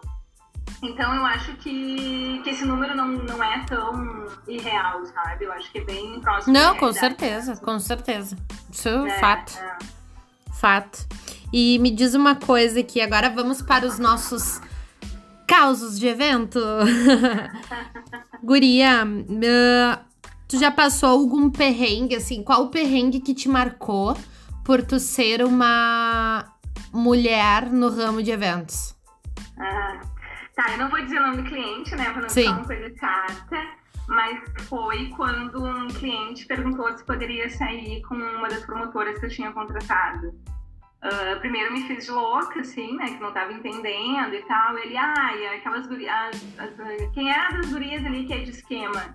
E eu, oi, de esquema? Ele é de esquema. Eu disse, ah, não, não sei, não, não tô te entendendo. Não, qual das gurias ali que eu posso pagar e levar pra casa? Ah. E ele, assim, tipo. Que canalha! Caramba, tipo assim, aí eu peguei e falei, eu disse, olha, nenhuma das gurias que eu contratei tem esse perfil. Se tu quiser uma menina desse perfil, né? Enfim, eu acho que o próprio Google ali pode te ajudar e tal. Tem, tem bastante gente que trabalha com isso e tal. Mas das meninas que estão aqui no evento, nenhuma delas tem esse perfil. Tu sabe que, olha os bafões, né? Uh, Acontecia muito isso em evento corporativo, né? E existia agências, olha, eu abrindo que eu sei as coisas, mas é que eu sei, né? Como geminiano, geminiano sabe tudo. Uh, existia algumas agências que são específicas para eventos corporativos sim. e tal, disso, né? Sim. E... É, inclusive a Gabi, né? Que, que a gente foi, eu e a Gabi como sócios durante bastante tempo, né? Um, e a Gabi, antes de trabalhar comigo, trabalhou em outras grandes agências e tal, que faziam eventos tipo, né, Expo Inter, AgriShow, essas coisas, e, sem, e já tinha todo o esquema, entendeu? Ah, a van vai pegar os executivos tal horário, vai direto, né, para tal local. Pra boate? meninas desse perfil. Claro. Tudo mais. Isso aí era meio que já no pacote. Sim. Tipo, isso ainda acontece, Ah, claro, mas aí tu tá levando numa boate, tu entendeu? Uma coisa meio que, Uhum. tipo, específica, assim, e tal. É, mas é bem complicado isso, assim, sabe? É uma situação que. Não, e, e eu vou te dizer assim, ó, eu não tenho nada contra, sabe? Eu Claro. acho que a, a pessoa que trabalha com prostituição, a prostituta, ela tem que ser respeitada tanto quanto qualquer outra profissão. Enfim, ela, né, ela escolheu trabalhar naquela, naquela profissão, ou, enfim, ou daqui a pouco, né, foi o que apareceu como oportunidade para ela. Enfim, não, não tô entrando nisso. Mas o que eu acho ruim é esse estigma, assim, sabe? Esse estereótipo que se cria em cima das meninas que são promotoras de eventos. Exatamente. sabe? Então, pra mim, é isso que me incomoda. Sabe? É que as Não pessoas- É fato... Sim, Guria, aqui em Porto Alegre, pra quem tá nos ouvindo, é, existe uma rua chamada Avenida Farrapos, uma avenida, né? Bem perto aqui da minha casa. É, que há 100 milhões de anos atrás era uma avenida super bem conceituada por ser próxima do Rio Guaíba. Depois ela foi meio que, entre aspas, decaindo. E o que, que aconteceu? É uma zona industrial onde se criaram milhares de boates, de casas noturnas de mulheres e etc. E eu mo- morei na Farrapos durante toda a minha vida. E sabe o que mais me incomodava? Era que as pessoas achavam que quem morava na Farrapos era garota de programa. Só que maioria das garotas de programa não moravam na Farrapos, moravam em É, bairros mas nobres. claro, Moram em bairros nobres. É, E, e algumas, assim, tinha algumas boates ali na rua que tinha prédio em anexo. Daí tinha umas que morava no prédio em anexo. Então, só que isso, assim, ó, eu morei ali desde os meus 5 anos. Eu nunca vou esquecer um dia que eu tinha 10 anos. E um cara parou, eu tava indo pra escola e um cara parou o carro pra perguntar quanto eu cobrava.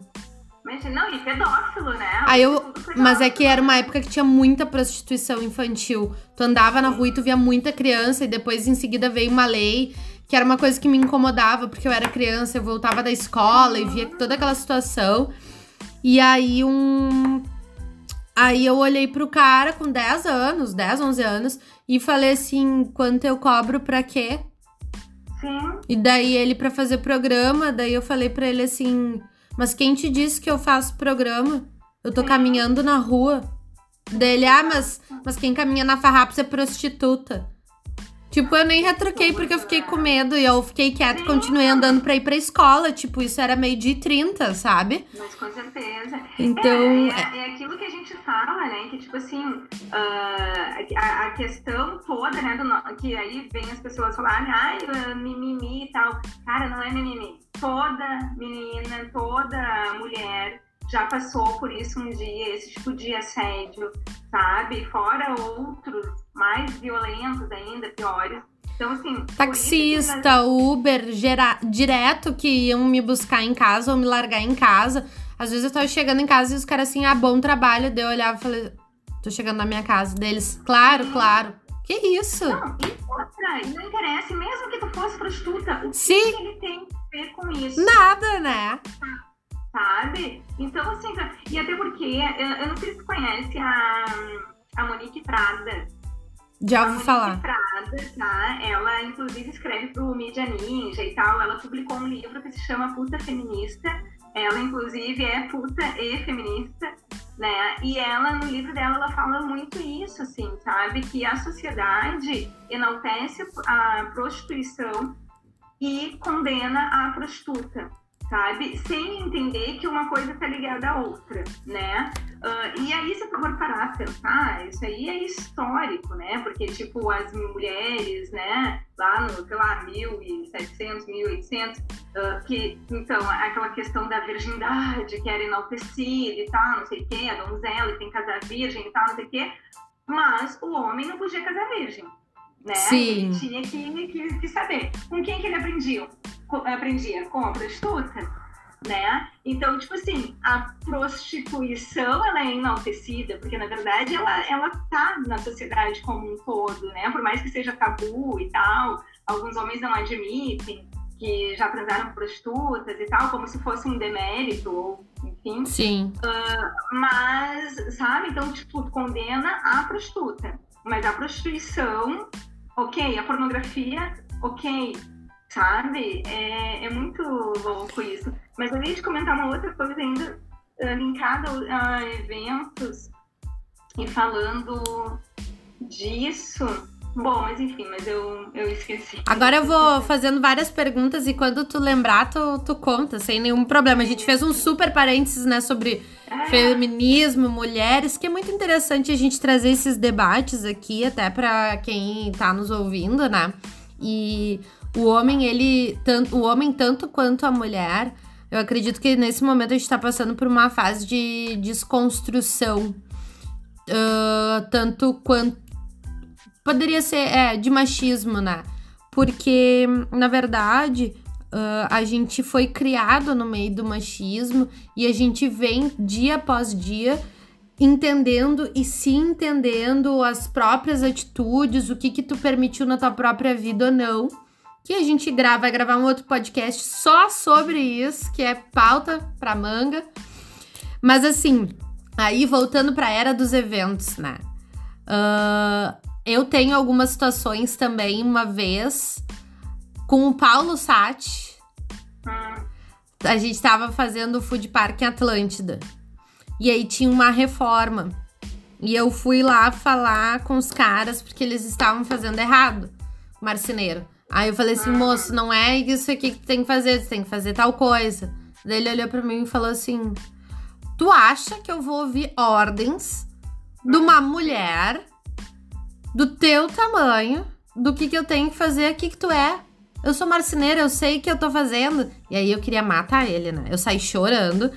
E o Paulo tinha uma coisa que eu achava muito engraçada, ah, continuo achando, que era assim, ó. Olha eu o macete aí me aproveitando também, né? É. Ele não podia ver nenhuma mulher chorando que ele se derretia.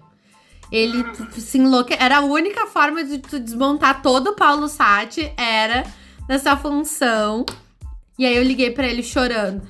O cara falou assim comigo só porque eu sou mulher, que ele pensa que ele é, que não sei o que. Deu cinco minutos ele tava lá resolvendo o negócio, né? Então foi uma situação também que me marcou muito. Eu era tri jovem, acho que eu também tinha uns 23. Sim. É, por aí. Sim. E Dani, me conta uma coisa agora. Uh, qual foi assim. Acho que vários momentos a gente passa de emoção num evento, né? E em vários eventos são emoções mistas e diferentes. Mas aquele evento, assim, que, que tu, quando tu olhou pro evento, tu chorou, assim, do tipo, bah, eu fiz isso aqui, deu certo, que a fuder. Ou, ou uma propaganda, qualquer coisa, assim, nesse, nesse teu marco da carreira, assim, que tu olhou e tu se emocionou, assim, pela profissional que tu é? Tu sabe que teve um. Não foi nenhum evento, mas era uma ação de endomarketing, né? Na época eu atendia uma empresa que a gente tinha praticamente como, como se fosse um calendário promocional, mas é um calendário de ações de endomarketing, né? Sim. E aí eu lembro que era dia das mães, e aí a guria queria, tipo assim, ai tá, vamos dar uma eco bag, assim, pras mães. E eu insisti que não, deu disse, não, olha só, a gente criou uma ação assim, assim, assada e tal, eu fiz e-mails enormes, assim, justificando aquela ação, que tinha que ser aquela ação, que, sabe, aquela coisa, tipo assim, de tu sentar, reunir outras pessoas, ter, sabe, todo um penso, enfim, tipo, era uma ação linda, assim, maravilhosa, que tá lá no, no site até, que é a Mãe Coruja, que até a nossa atriz foi a Anitta Piangers, filha do, do uhum. da Ana. E, e tá, daí por fim, assim, de tanto falar, explicar, né, como que ia ser ação, daí a empresa, tipo assim, tá, beleza, vamos fazer então a ideia dessa maluca aí. e aí a gente fez, né, que ficou algo lindo. A gente fez um videocase disso. Uh, então, assim, só para ilustrar, né, o que que era o brinde. O brinde era uma, como se fosse uma almofadinha, assim, pequenininha, sei lá, tipo 15 por 15, mais ou menos, com uma, uh, com uma arte desenvolvida uh, exclusivamente para a ação, que era uma coruja, né? E aí no dia da, da ação, ah, e, e, cada, cada uma das corujinhas tinha o nome da mãe atrás, assim. Uh, tipo, ai, Suzy, é, uh, todo dia de, da mãe coruja. Então, ai. Tinha um localzinho pra pessoa ainda colocar a foto ali do seu filho e tal. Ficou assim, sério, ficou lindo.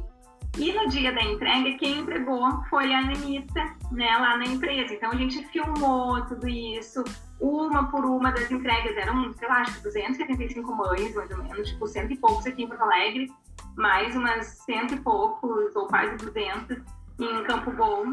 A gente fez entrega de todas elas, filmou, editou, depois entregou para elas um vídeo. Bom, as mães chorando, assim a gente recebeu uma enxurrada de e-mails né, agradecendo. A gente não, né? Sim. A, a empresa, né, o departamento, o DHO, né? Recebeu na época. E então foi muito legal, assim, porque, tipo, eu acreditei muito naquele projeto, sabe? Peitei a cliente no tipo, não, por favor, não vamos dar uma eco bag para suas mães, vamos fazer isso, vai ser legal e tal. E realmente, só foi foi uma ação, assim, ó, linda, assim, eu tenho muito orgulho dessa ação, assim, porque foi muito legal mesmo, foi uh, criação 100% nossa, assim, desde o desenvolvimento do brinde, do, né, do roteiro do vídeo, da entrega, enfim, de tudo, assim, foi muito legal, foi muito bacana mesmo. Ai, que legal isso. Bah, ainda mais para Dia das Mães, assim, é uma coisa super especial, assim, né? É, eu é, acho eu muito legal. certeza que elas devem ter essa almofadinha guardada até hoje. Entendeu? Certo, bem coisa porque, de mãe. Exato, não, porque. E não, e foi o que eu até defendi na época para as meninas, que eu disse, eu disse, gente, uh, uma eco bag, todos os anos elas ganham eco bag ali do, do Zafari. Sabe? É. Ah, a Natura, daqui a pouco tu compra ali meia dúzia de produtos tu ganha, a feira ecológica, não sei o quê. Sabe? É uma coisa comum, assim, né? E a gente desenvolveu um brinde bem específico, assim, ficou muito legal, assim, muito legal mesmo. Ah, isso é bem legal. Isso são ações de live marketing, né? É, é live marketing com foco no público interno, né? Sim. Porque foi só para para funcionários da, da, empresa, exatamente, só para funcionários, exato. Ah, tu sabe que eu, eu não sei assim muito meu momento na verdade, eu tenho dois, assim. Um deles que me marcou muito foi num, num St. Patrick's Day que eu fiz no Shopping Total. Que nos bastidores o evento foi um puta fracasso. Baita de um fracasso. Mas é que é aquela coisa, né? Ninguém vê os bastidores. É, é, é verdade. Mas foi. É na verdade, é bem aquilo. A gente tá sempre trabalhando ali nos bastidores para que né, fique tudo maravilhoso, né? É. Tipo assim, os bastidores só não aparecem porque os bastidores são muito bem feitos. É, pá, foi um fracassão o evento, mas no meu ponto de vista de bastidores, mas no ponto de vista de tudo, deu 25 mil pessoas, foi um sucesso, evento inesquecível. Ganhei como o primeiro evento maior da América Latina, sabe? Olha, Mas de St. Patrick's, né? Mas, uh, e foi assim, tipo, eu tinha que terminar o evento às 10 horas, eu tinha contratado acústicos e valvulados para fazer o show de encerramento. Hum. E eu me dou tri bem com o Malenotti, assim, para mim ele é um, um baita artista, ele tem uma presença de palco única, assim, sabe? E, e aí eu precisava uh, encerrar às 10 horas, às 22 horas e já tava diretora do shopping ali. E eu tava de Havaianas, né? Porque pff, já tava podre, já tava tipo com a minha terceira roupa, toda guenza, e eu não aguentava mais, tava de Havaianas. E de óculos escuro, porque eu não tava achando meu óculos de grau e o meu óculos escuro tem grau, senão eu não enxergava nada ainda. Olha, tava o, o risco da dor, né? Aí eu fiz um sinal para ele assim, para encerrar. E dele, eu não tô entendendo, vamos cantar mais uma música. claro que ele tava entendendo, ele queria, era tipo, foda-se, vou tocar o terror. E ele já tinha tomado uns 30 litros de chopp, porque eu tinha botado um, ba um barril ali para eles. Bom, então foi aqui um fiasco, né? Assim, um showzaço, na verdade. Aí, nisso, eu subi e falei assim, deu dele assim, galera, vou falar uma coisa pra vocês. A dona do evento a Suzana tá aqui. Mas ela quer terminar com o evento. Mas eu acho que eu vou cantar mais uma música. E daí ele começou a cantar mais uma música. E eu, pelo amor de Deus, vou tomar uma baita de uma multa. Daí eu falei assim. Aí eu dei um grito com ele: Rafa, para o som! Acabou! E daí ele me pegou no colo, guria, e começou a cantar comigo pulando no colo. Foi meu chinelo para um lado, meu óculos para outro. Foi uma confusão. E eu não parava de rir como misto de tipo, fudeu tudo, pelo amor de Deus, eu não aguento mais esse evento. Eu não sei quando esse evento vai terminar na minha vida. E aí ele terminou a música e encerrou assim. E aí foi uma loucura o final, assim, foi um desastre completo o resto do, dos bastidores do evento. E, enfim, Ai, mas foi um evento que me marcou muito uh, por isso do artista, assim, e, a, e a, a, a, a memória que eu tenho na minha cabeça é tipo eu de cima do palco com aquelas luzes, assim, tudo meio verde que tu não enxerga direito, né? Uhum e uma multidão, assim, sabe? Daí eu olhei aquilo no meio do fracasso que só eu sabia que estava acontecendo, né? Sim. E aí eu senti um micro orgulho do tipo, tá, deu certo. Essa merda. É, é. É muito louco, né? Porque, tipo assim, eu realmente eu gosto muito de planejar o evento, de sentar assim e desenhar todo o evento. Tipo assim, fazer realmente a, aquele desenho da experiência do usuário, assim, com o evento, sabe? Ver os momentos que ele chegou, por onde ele passou, como é que foi a ativação, o que, que vai acontecer nos momentos, enfim, eu, eu adoro fazer isso. E quando começa o evento, assim, quando a gente tá lá se preparando e tal, sempre dá aquele friozinho na barriga, assim, né? E enquanto tá acontecendo, assim, é tão mágico. Bom, pra mim, assim, passa muito rápido, assim, muito rápido. E quando acaba, você vê, ó, oh, gente, já acabou, que saco, né? Bah, eu fico tri feliz quando termina o evento. É, mas então, é que os teus, né, são mais tempo. Eu, na verdade, assim, eu planejo, sei lá, às vezes quatro meses um evento que vai acontecer em três, quatro horas no máximo. Sim. Né? O evento em si mesmo, né? Fora a montagem, né? Mas enfim, o evento em si mesmo é isso né? O ano passado até foi muito legal, a gente fez um evento para Piccadilly uh, em Gramado, né? Que desde 2003, não, 2000 e acho que 16, é. Que a gente vem, vinha atendendo eles, né, e tal. Esse ano não tiveram convenção em função da pandemia, né? Sim. E aí foi muito legal, porque as próprias clientes seriam as modelos, né? Que desfilariam os, os sapatos. Ah, que legal. E, só que tá, a gente sabia disso, né? Tá, beleza. Só que não, não nos falaram que não tinha ninguém para ensaiá-las, né? Eu disse, bom, então tá, né? Já que eu faço teatro, vamos lá então encarnar a diretora de teatro, né? Peguei um microfone, assim, e comecei a ensaiar elas. Um, dois, três, ó, vocês fazem isso, isso, aquilo. Tá, na, depois, assim, no, quando, no momento do desfile em si, eu fiquei tão orgulhosa, porque elas fizeram tudo tão direitinho, ficou tudo tão combinadinho, assim, que Tipo assim, parecia que, sabe, tinha sido uma baita de uma profissional mesmo de passarela que passou aquilo para elas e elas pareciam realmente modelos profissionais, sabe? Que legal. Então, eh, essas coisas, assim, esses, né, as pequenas alegrias da vida adulta, assim, né, como dizer Sim. Essas coisinhas, assim, que no nosso trabalho, assim, nos dá muita felicidade, assim, sabe? Sim. Alguns detalhes, né? Os detalhes. É, tu sabe que, assim, o que, que eu mais gosto do evento, assim. Tá, eu gosto de planejar também, mas a minha pira toda é a criação da coisa uhum. com o comercial. Eu gosto de executar, mas não tudo. É que agora eu já tô meio cansada também, né? Chega um momento que a gente meio que cansa.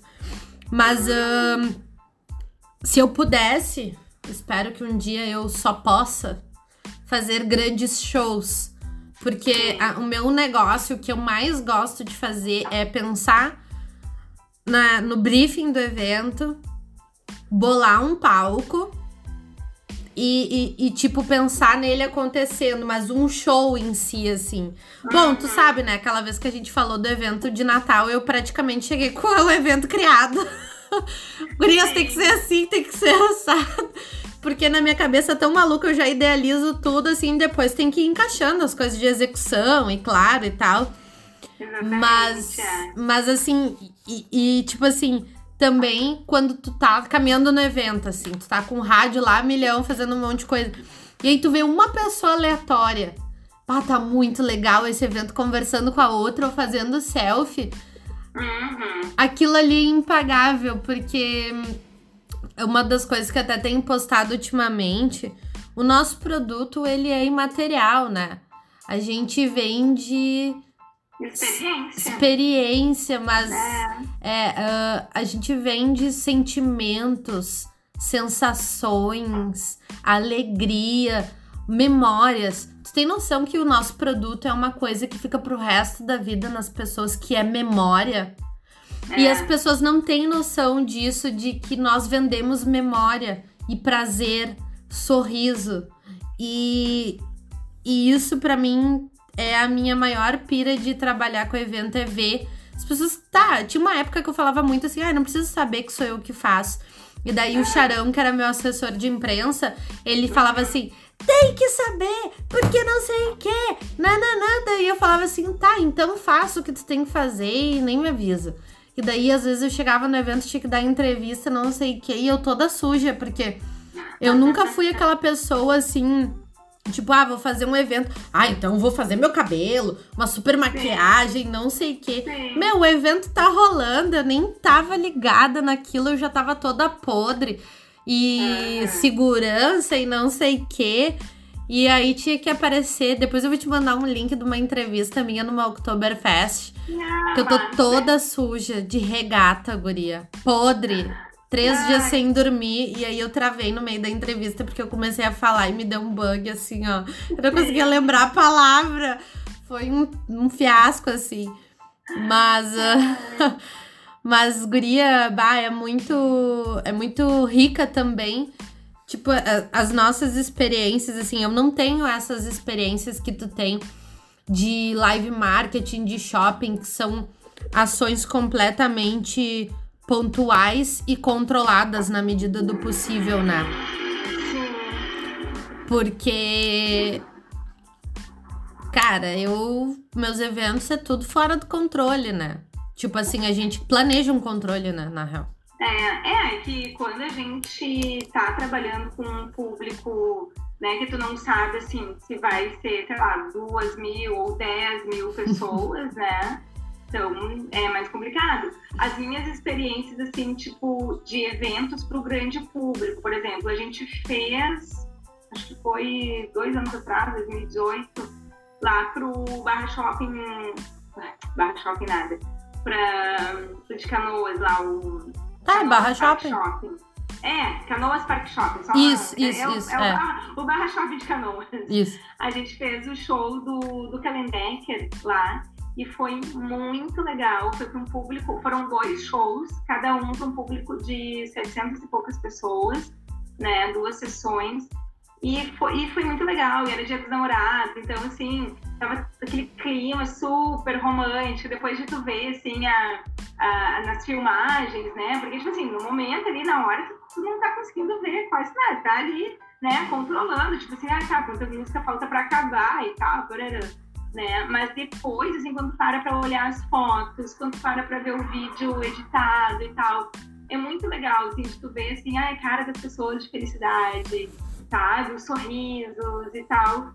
Então, isso, isso é muito ah, recompensador, sabe? Tipo assim, acho que compensa, assim, o nosso cansaço, o nosso acordar cedo, a- o vai e volta de, de orçamento, porque, né? Isso a Globo não mostra, É. né? Quantas vezes o orçamento vai e volta, quanta planilha, quanta coisa, às vezes, em cima do laço que tem que aprovar, sabe? E documentação, e RRT de arquiteto, BPCI, e, sabe? É. as coisas lá de que tu tem que, né, fechar lá com o pessoal de elétrica e não sei o que. Que é Nossa, tudo no é- laço, né? É tudo. É, é um Da trabalho hora. é muito, muito ah, exaustante, né? Mas é isso, assim, eu acho que acaba compensando quando tu vê a coisa realmente acontecendo, assim, né? Aquela mágica, assim, né? Então isso é fantástico. Né? E me diz uma coisa, se o que que tu, o que que tu gostaria, tipo assim, de, de mudar no mercado de eventos agora? Se te dessem um poder, assim. Ah, Dani, tu tem o poder de mudar uma coisa no mercado de eventos. O que, que tu mudaria? Olha, o que tem, o que me chateia muito, assim, sabe, é esse leilão que acaba acontecendo, né? E é um leilão ao contrário, né? Quem paga menos. Então, isso eu acho muito antiético, né? O ano, o ano passado, eu tô pensando, tipo assim, tudo pra mim que é antes da pandemia no ano passado, né? Sim. Não, início desse ano, inclusive, eu participei de uma concorrência eh, me convidaram, né, para uma concorrência. E quando eu recebi os e-mails, eu vi assim, tava todas as agências copiadas, né, abertas, assim, não tava copiado oculto, assim, a pessoa do marketing não uh, depois se justificou dizendo, inclusive, como eles são tão transparentes que eles deixaram à mostra todas as agências que estavam sendo convidadas. Uhum. E aí olhar, uh, o cara mandou uh, um e-mail de concorrência para 15 agências, tá? Dessas 15, no dia lá da reunião, eu cheguei lá na reunião e tal, tinham sete agências. Bom, mas como eu já tinha mais ou menos pesquisado e eu vi que no ano anterior eles tinham trabalhado com pelo menos três agências, o que, eu pensei? Eu disse, bom, são sete agências que tem aqui, eles vão escolher três, então ok, né? Tá um, um número bom, assim, né? Não tá um número totalmente fora da realidade. Aí tá, começou a explanar lá o briefing e tal, não sei o quê. E aí, ah, tem uma pergunta, eu disse sim, tenho. Eu disse, e aí, vocês então, no final, vão ficar com três agências, é isso? Não, vão ficar só uma. E, claro que eu não falei, mas me deu vontade, né? Tá, what the fuck? Por que sete agências aqui se tu só vai escolher uma? Como se fosse uma entrevista de emprego. Não, e aí assim, ó, a gente tinha menos de 20 dias para entregar todo o planejamento de 2020, né? Com, inclusive, penso de campanha, de não sei o quê, né? Impossível. Ah, cara, assim, ó, vá tomar no seu fiofó, sabe? Porque, ah, não, eu cheguei no, na- no, no escritório e, tipo assim, um pouquinho, duas semanas ainda antes do carnaval. Pra começar isso, eu disse, ah, não, gente, bem capaz, sabe? Uma, ele já, daquelas sete agências, ele já tinha relacionamento com pelo menos três, né? Então, assim, ai, eu, sério, assim, ó, eu detesto essa coisa ai, somos transparentes, somos éticos. Fazendo esse tipo de coisa, com sete agências, vem me dizer que tu não vai pegar um pouquinho da ideia de cada uma delas e escolher botar lá o teu amigo? Ah, só um pouquinho. E que foi, realmente, depois, eu fiquei sabendo, né? Foi isso que aconteceu. Coincidentemente, a agência que ganhou é uma agência que é, né, amiga lá, o, o dono da agência, que é um homem, né? É amigo do cara do, do marketing e tal, né? Por coincidência, né? Foi a agência que, que ganhou e tal, né? Então, assim, o que que eu, o que que eu mudaria, sabe? Eh, Eu mudaria no sentido de, de repente, nós, como agência, sermos mais unidas, né? Para que a gente dissesse não para um canalha desses, sabe? Porque isso, para mim, assim, é muito antiético. Tu sabe que eu já coisa. tive vários projetos roubados, né? Tipo, Você fala, ah, isso eu já tive também. já de tive. shopping ainda. A pessoa me pediu e quando, quando eu quis ver, contratou os mesmos artistas. Daí eu falei assim, pô, artista X. Lembra aquele É. Não, orçamento que- que eu te pedi? Era pra esse evento que tu tá indo É. tocar. Sabe, sabe o que, que já aconteceu comigo? Que sério, assim, eu fico muito de cara, mas aí agora, agora como eu digo assim, quando a gente começa a ficar numa certa idade mais avançada, assim, né, ser jovem há mais tempo, a gente meio que perde os- as papas na língua, né, as papas na língua. Então, aí esses tempos me chamou lá, né, um cliente lá queria orçar comigo, e eu peguei e falei, disse, bom, ah, me diz uma coisa, a outra agência lá que vocês normalmente fazem, eh, tá junto nessa concorrência? Ai, não, não quero. Disse, não, porque assim, da última vez que eu participei de você, com vocês, o que, que aconteceu? Vocês não ah, fecharam conosco, porém fecharam com os fornecedores que a gente apresentou, que estavam no nosso projeto, e que não, que não estava no projeto da, da agência que ganhou. Que a agência que, que ganhou não, não, não contemplava esses profissionais. Então eu acho muito estranho isso, vocês não terem me contratado. E aí o que aconteceu? A guria, na justificativa, ela deixou escapar ai, pois é, que na verdade uh, né, a gente já vinha trabalhando com essa outra agência e tal, e a gente queria só saber se eles não estavam cobrando muito, mas a gente comparou os valores de assessoria de vocês, vocês cobram bem parecido com o valor deles e tal. Uh, ele... Então, tipo assim, na real, fez um, todo um movimento comigo só para saber se estava sendo roubada ou não pela outra. Sabe qual que é o problema que eu vejo? É que o pessoal, com todo respeito a quem é SLT, é, o que, que acontece? Eles não têm noção do valor do tempo. Ah, porque assim. Sei, né, Su? Ai, ai, na boa. Porque assim, ó, tu fazer uma tem. pessoa. Tem, não, não, não. Tu fazer uma pessoa gastar. Não tem. Quer dizer, não vou discutir contigo, né? Mas assim, é. só por essa minha justificativa. Hum. Fazer uma pessoa gastar de Uber. Ou qualquer condução, gasolina, não interessa. Condução. O tempo dela, uma ou duas horas mas tudo que ela gastou de planilha, internet, equipamento, maquiagem e a volta para tu fazer isso, para mim, isso aí é uma falta de respeito sem tamanho com o ser humano, porque é bem aquelas coisas assim, vamos resolver num e-mail, sabe? Não, mas eu vou te dizer, mesmo que a pessoa resolva num e-mail, tá? Mesmo que eu não vá lá fazer uma reunião presencial com a pessoa, tá? Muitas vezes, para eu participar de uma concorrência, eu tenho que envolver arquiteto para poder apresentar um penso num projeto arquitetônico novo e exclusivo para aquele cliente, para aquele projeto, com 3D. Aí eu tenho que pegar esse 3D, eu tenho que orçar com o pessoal de cenografia, que muitas vezes eu tenho que ir lá, a gente tem que ir lá para explicar o que, que o arquiteto pensou e tal, não sei o quê. Então, assim, é, é um monte de coisa que envolve sabe? Eu nunca me esqueço, eu não vou me lembrar agora o nome do cara e nem a empresa, mas era um executivo que, tipo assim, isso aí, o ano retrasado, 2018 mais ou menos, o pessoal divulgou muito, assim, viralizou.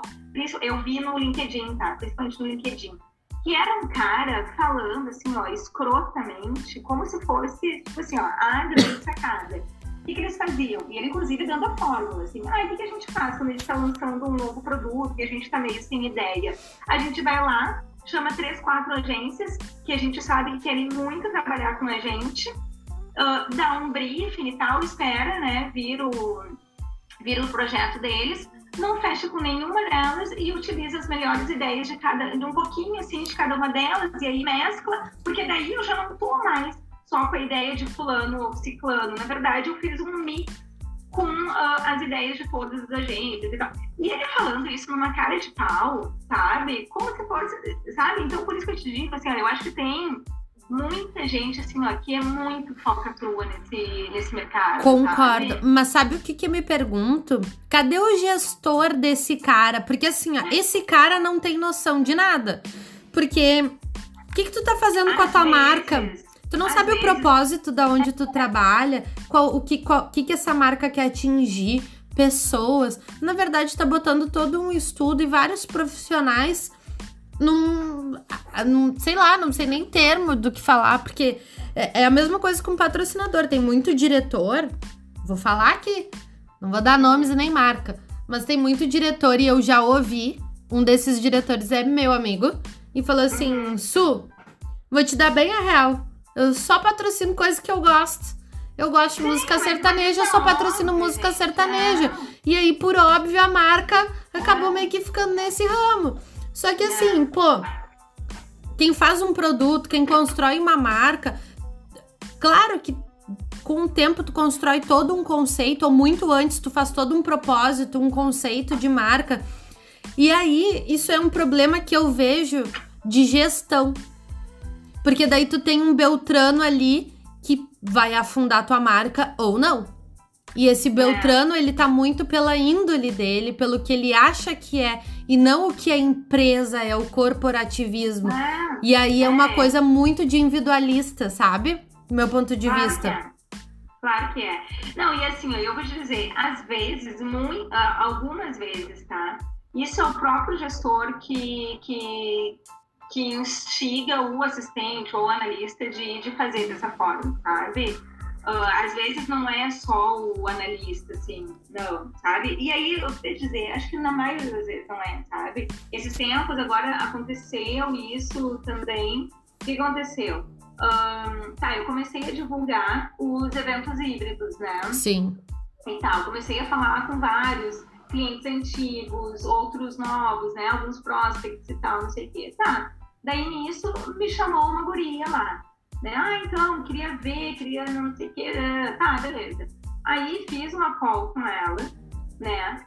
Depois dessa call com ela, fiz uma call com pelo menos mais os outros três fornecedores, porque ela Sim. queria algo bem específico, né? Aí fiz uma call de novo com ela, só para dizer, né, o andamento, como é que tava, como é que não tava, para tirar mais algumas dúvidas e tal, tá? E aí eu disse, ó, uh, passou ali, sei lá, uma semana mais ou menos, eu disse, ó, tô com teu projeto, tô com o projeto pronto e tal, mas claro, da primeira reunião com ela até o projeto ficar pronto, já tinha passado três semanas, quase quatro. Quando o projeto ficou pronto, eu disse pra ela, ó, tô com o projeto pronto, quando é que a gente pode fazer uma call pra eu te falar, né? Ah, tô na correria e tal, aí manda por e-mail. Eu disse, não, eu não vou mandar por e-mail, porque tem muita coisa que eu tenho que, que explicar. Eu quero explicar, me dá um, um horário, né? Me, Guria me deixou no limbo, né, no vácuo total. Aí na outra semana respondeu: ai, a minha gestora já fechou com não sei o quê.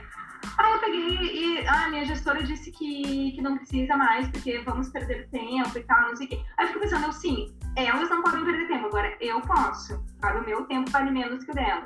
Aí eu peguei e escrevi, eu disse, olha, fulano, tu deveria então ter me falado isso desde o início, porque daí eu também não perdi o meu tempo né? Porque então eu fiquei essas três semanas perdendo meu tempo e poderia ter me dito que já estava né, uh, avançado esse projeto com outro fornecedor e tal, não sei que agora não me pedir um orçamento, ficar me enrolando para me dar uma reunião e quando, né, quando eu chego ali com o troço pronto, dizer que não tem mais que não, tempo. É.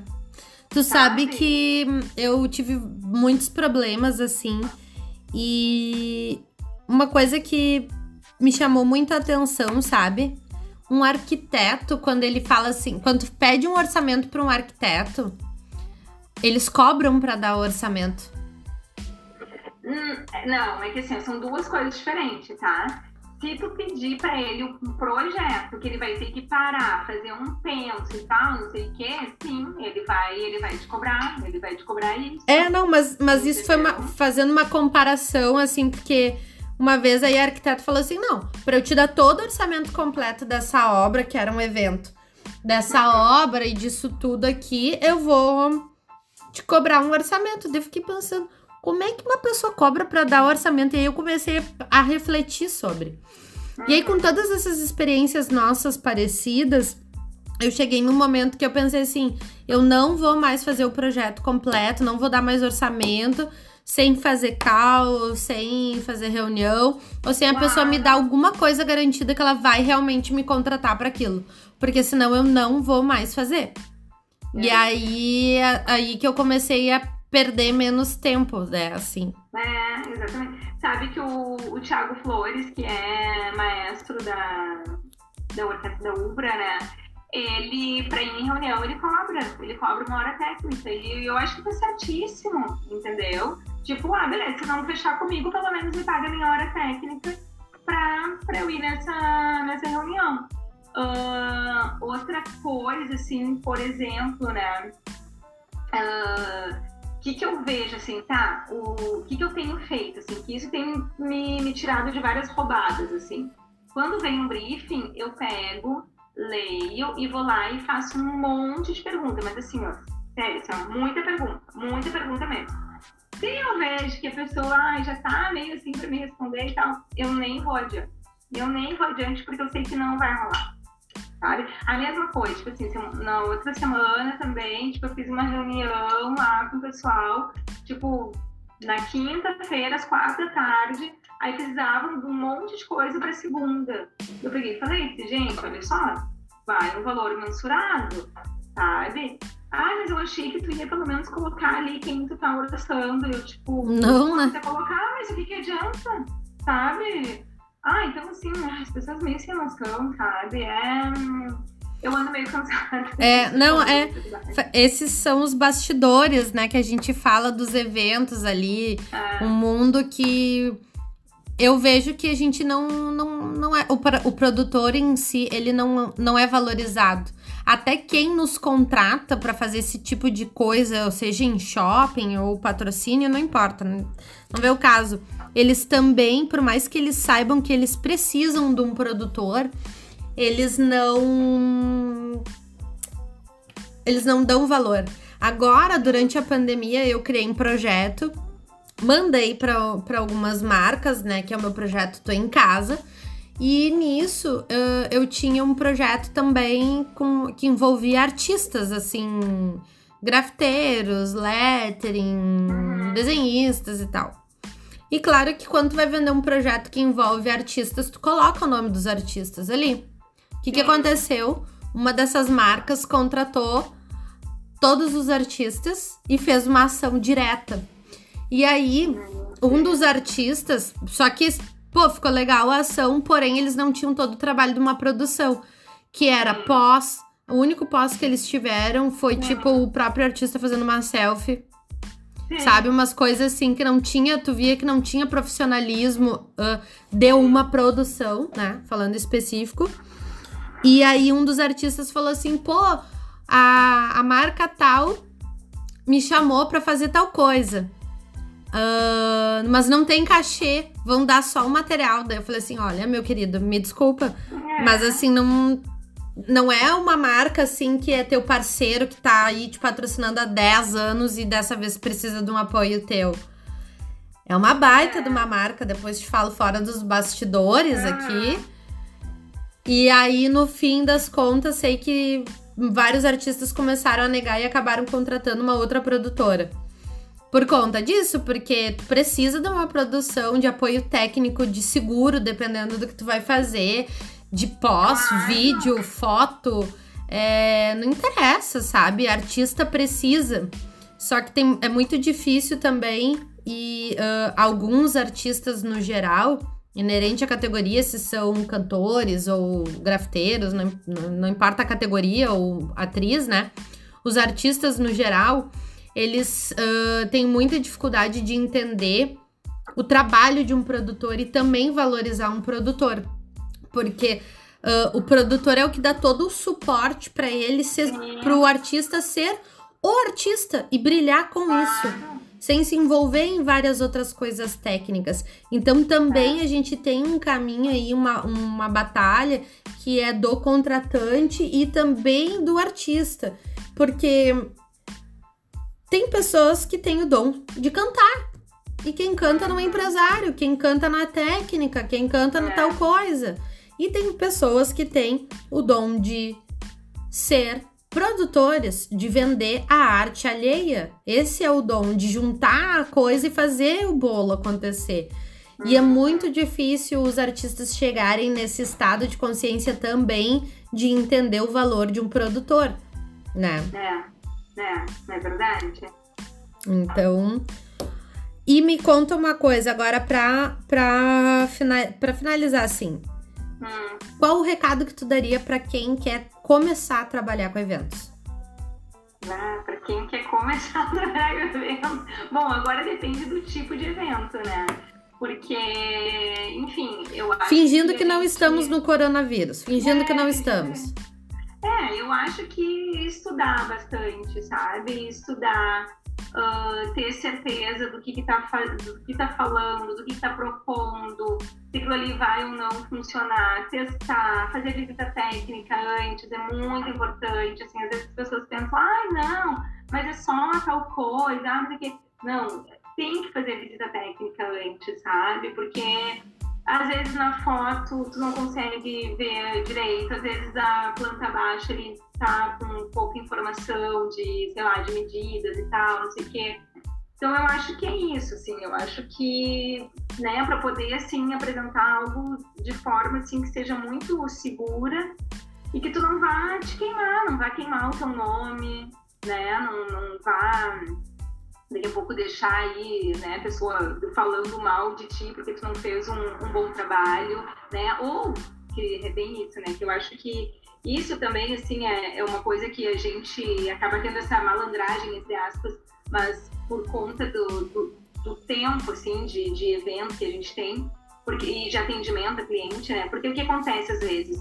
Às vezes o cliente quer algo sim que não é possível, né? Mas Com 200 reais. Sabe, é, isso, que tu só sabe que não é possível porque tu conhece o local, porque tu já fez uma visita técnica, porque tu já trabalhou com aquilo e tal, não sei o quê, né? E a gente fala, não, olha só, então, assim, assim, assado, eu não te recomendo fazer assim, eu te, recomendo, né, fazer assado e tal. Porque o que, que vai acontecer? Dependendo do cliente, da pessoa ali, se ela, né, tá de má fé, depois ela vai dizer, ué, mas eu te contratei para isso. Tu me, tu me garantiu que isso ia funcionar e agora não tá funcionando, mas como assim? Né? Então eu acho que é bem isso, assim, eu acho que a gente tem que se resguardar, assim, muito, assim, sabe? Ter muita segurança do que a gente está fazendo, do que a gente está propondo, do que a gente está sugerindo, porque acaba que algumas vezes, assim, aquela pessoa que está lá no marketing, não é papel dela saber que aquilo não vai funcionar, sabe? Ela teve uma ideia brilhante, ela teve uma ideia maravilhosa, né? Mas quem vai mostrar para ela realmente, né, se realmente aquela ideia maravilhosa funciona ou não, é o produtor. Sim. Né? Bom, um baita de um conselho, né? Foi falando, eu fui vendo vários erros que eu já fiz na minha vida. é, acontece, ah, né? É, a gente tá sempre errando, né? Mas, enfim, pelo menos a gente não erra o mesmo erro. Né? Sim, exato. É sempre um erro diferente. E qual o teu sonho de evento, assim, tipo assim, ou um evento que já existe ou que não existe? Pá, queria produzir aquilo ali uma vez. Aí eu queria muito fazer um evento, tipo, sei lá, tipo um Lula Palusa da vida, tipo um Rock Rio, assim. Sabe? queria, queria. Hoje até eu tava assistindo agora, antes da gente conversar, a, a turnê do, do livro da Michelle Obama, né? E eu fiquei pensando assim, cara, como eu queria produzir, assim, não digo, não precisa nem ser a turnê inteira dela, mas um dia de um teatro, assim, com ela, tipo, apareceu ali uh, estádios e tal, uh, em várias cidades, né, tipo, tinha locais, assim, com 15 mil pessoas para assistir ela, sabe, tipo, demais, assim. Uh, então, isso, assim, e... mas não só a questão do evento em si, mas eu tenho um sonho que é fazer eventos com propósito, sabe? Com propósitos sociais. Sociais no sentido de. de Ajudar algo, alguém, uma instituição. Levar, é, de levar alguma coisa para a sociedade, do tipo de daqui a pouco a pessoa poder pensar mais, sabe? Abrir a mente, tipo, putz, eu nunca tinha parado pra pensar nisso, que legal que esse evento me proporcionou isso e tal, sabe? Isso ainda é um, é um sonho que eu acho que tá mais uh, palpável, assim, talvez, do que produzir o Rock in Rio. Sim, não, esse aí já podemos fazer vários aí, já tem umas é, ideias, já, uns locais. É, o meu, o meu sonho é, eu queria muito produzir um Rock in Rio, aprender assim, ser uma estagiária um uhum. dia, né? E um Burning Man. Ai, sim, deve ser demais, né? Deve é. ser demais também. E, é e de artista, tu tem algum sonho de artista, um artista que tu queria muito produzir?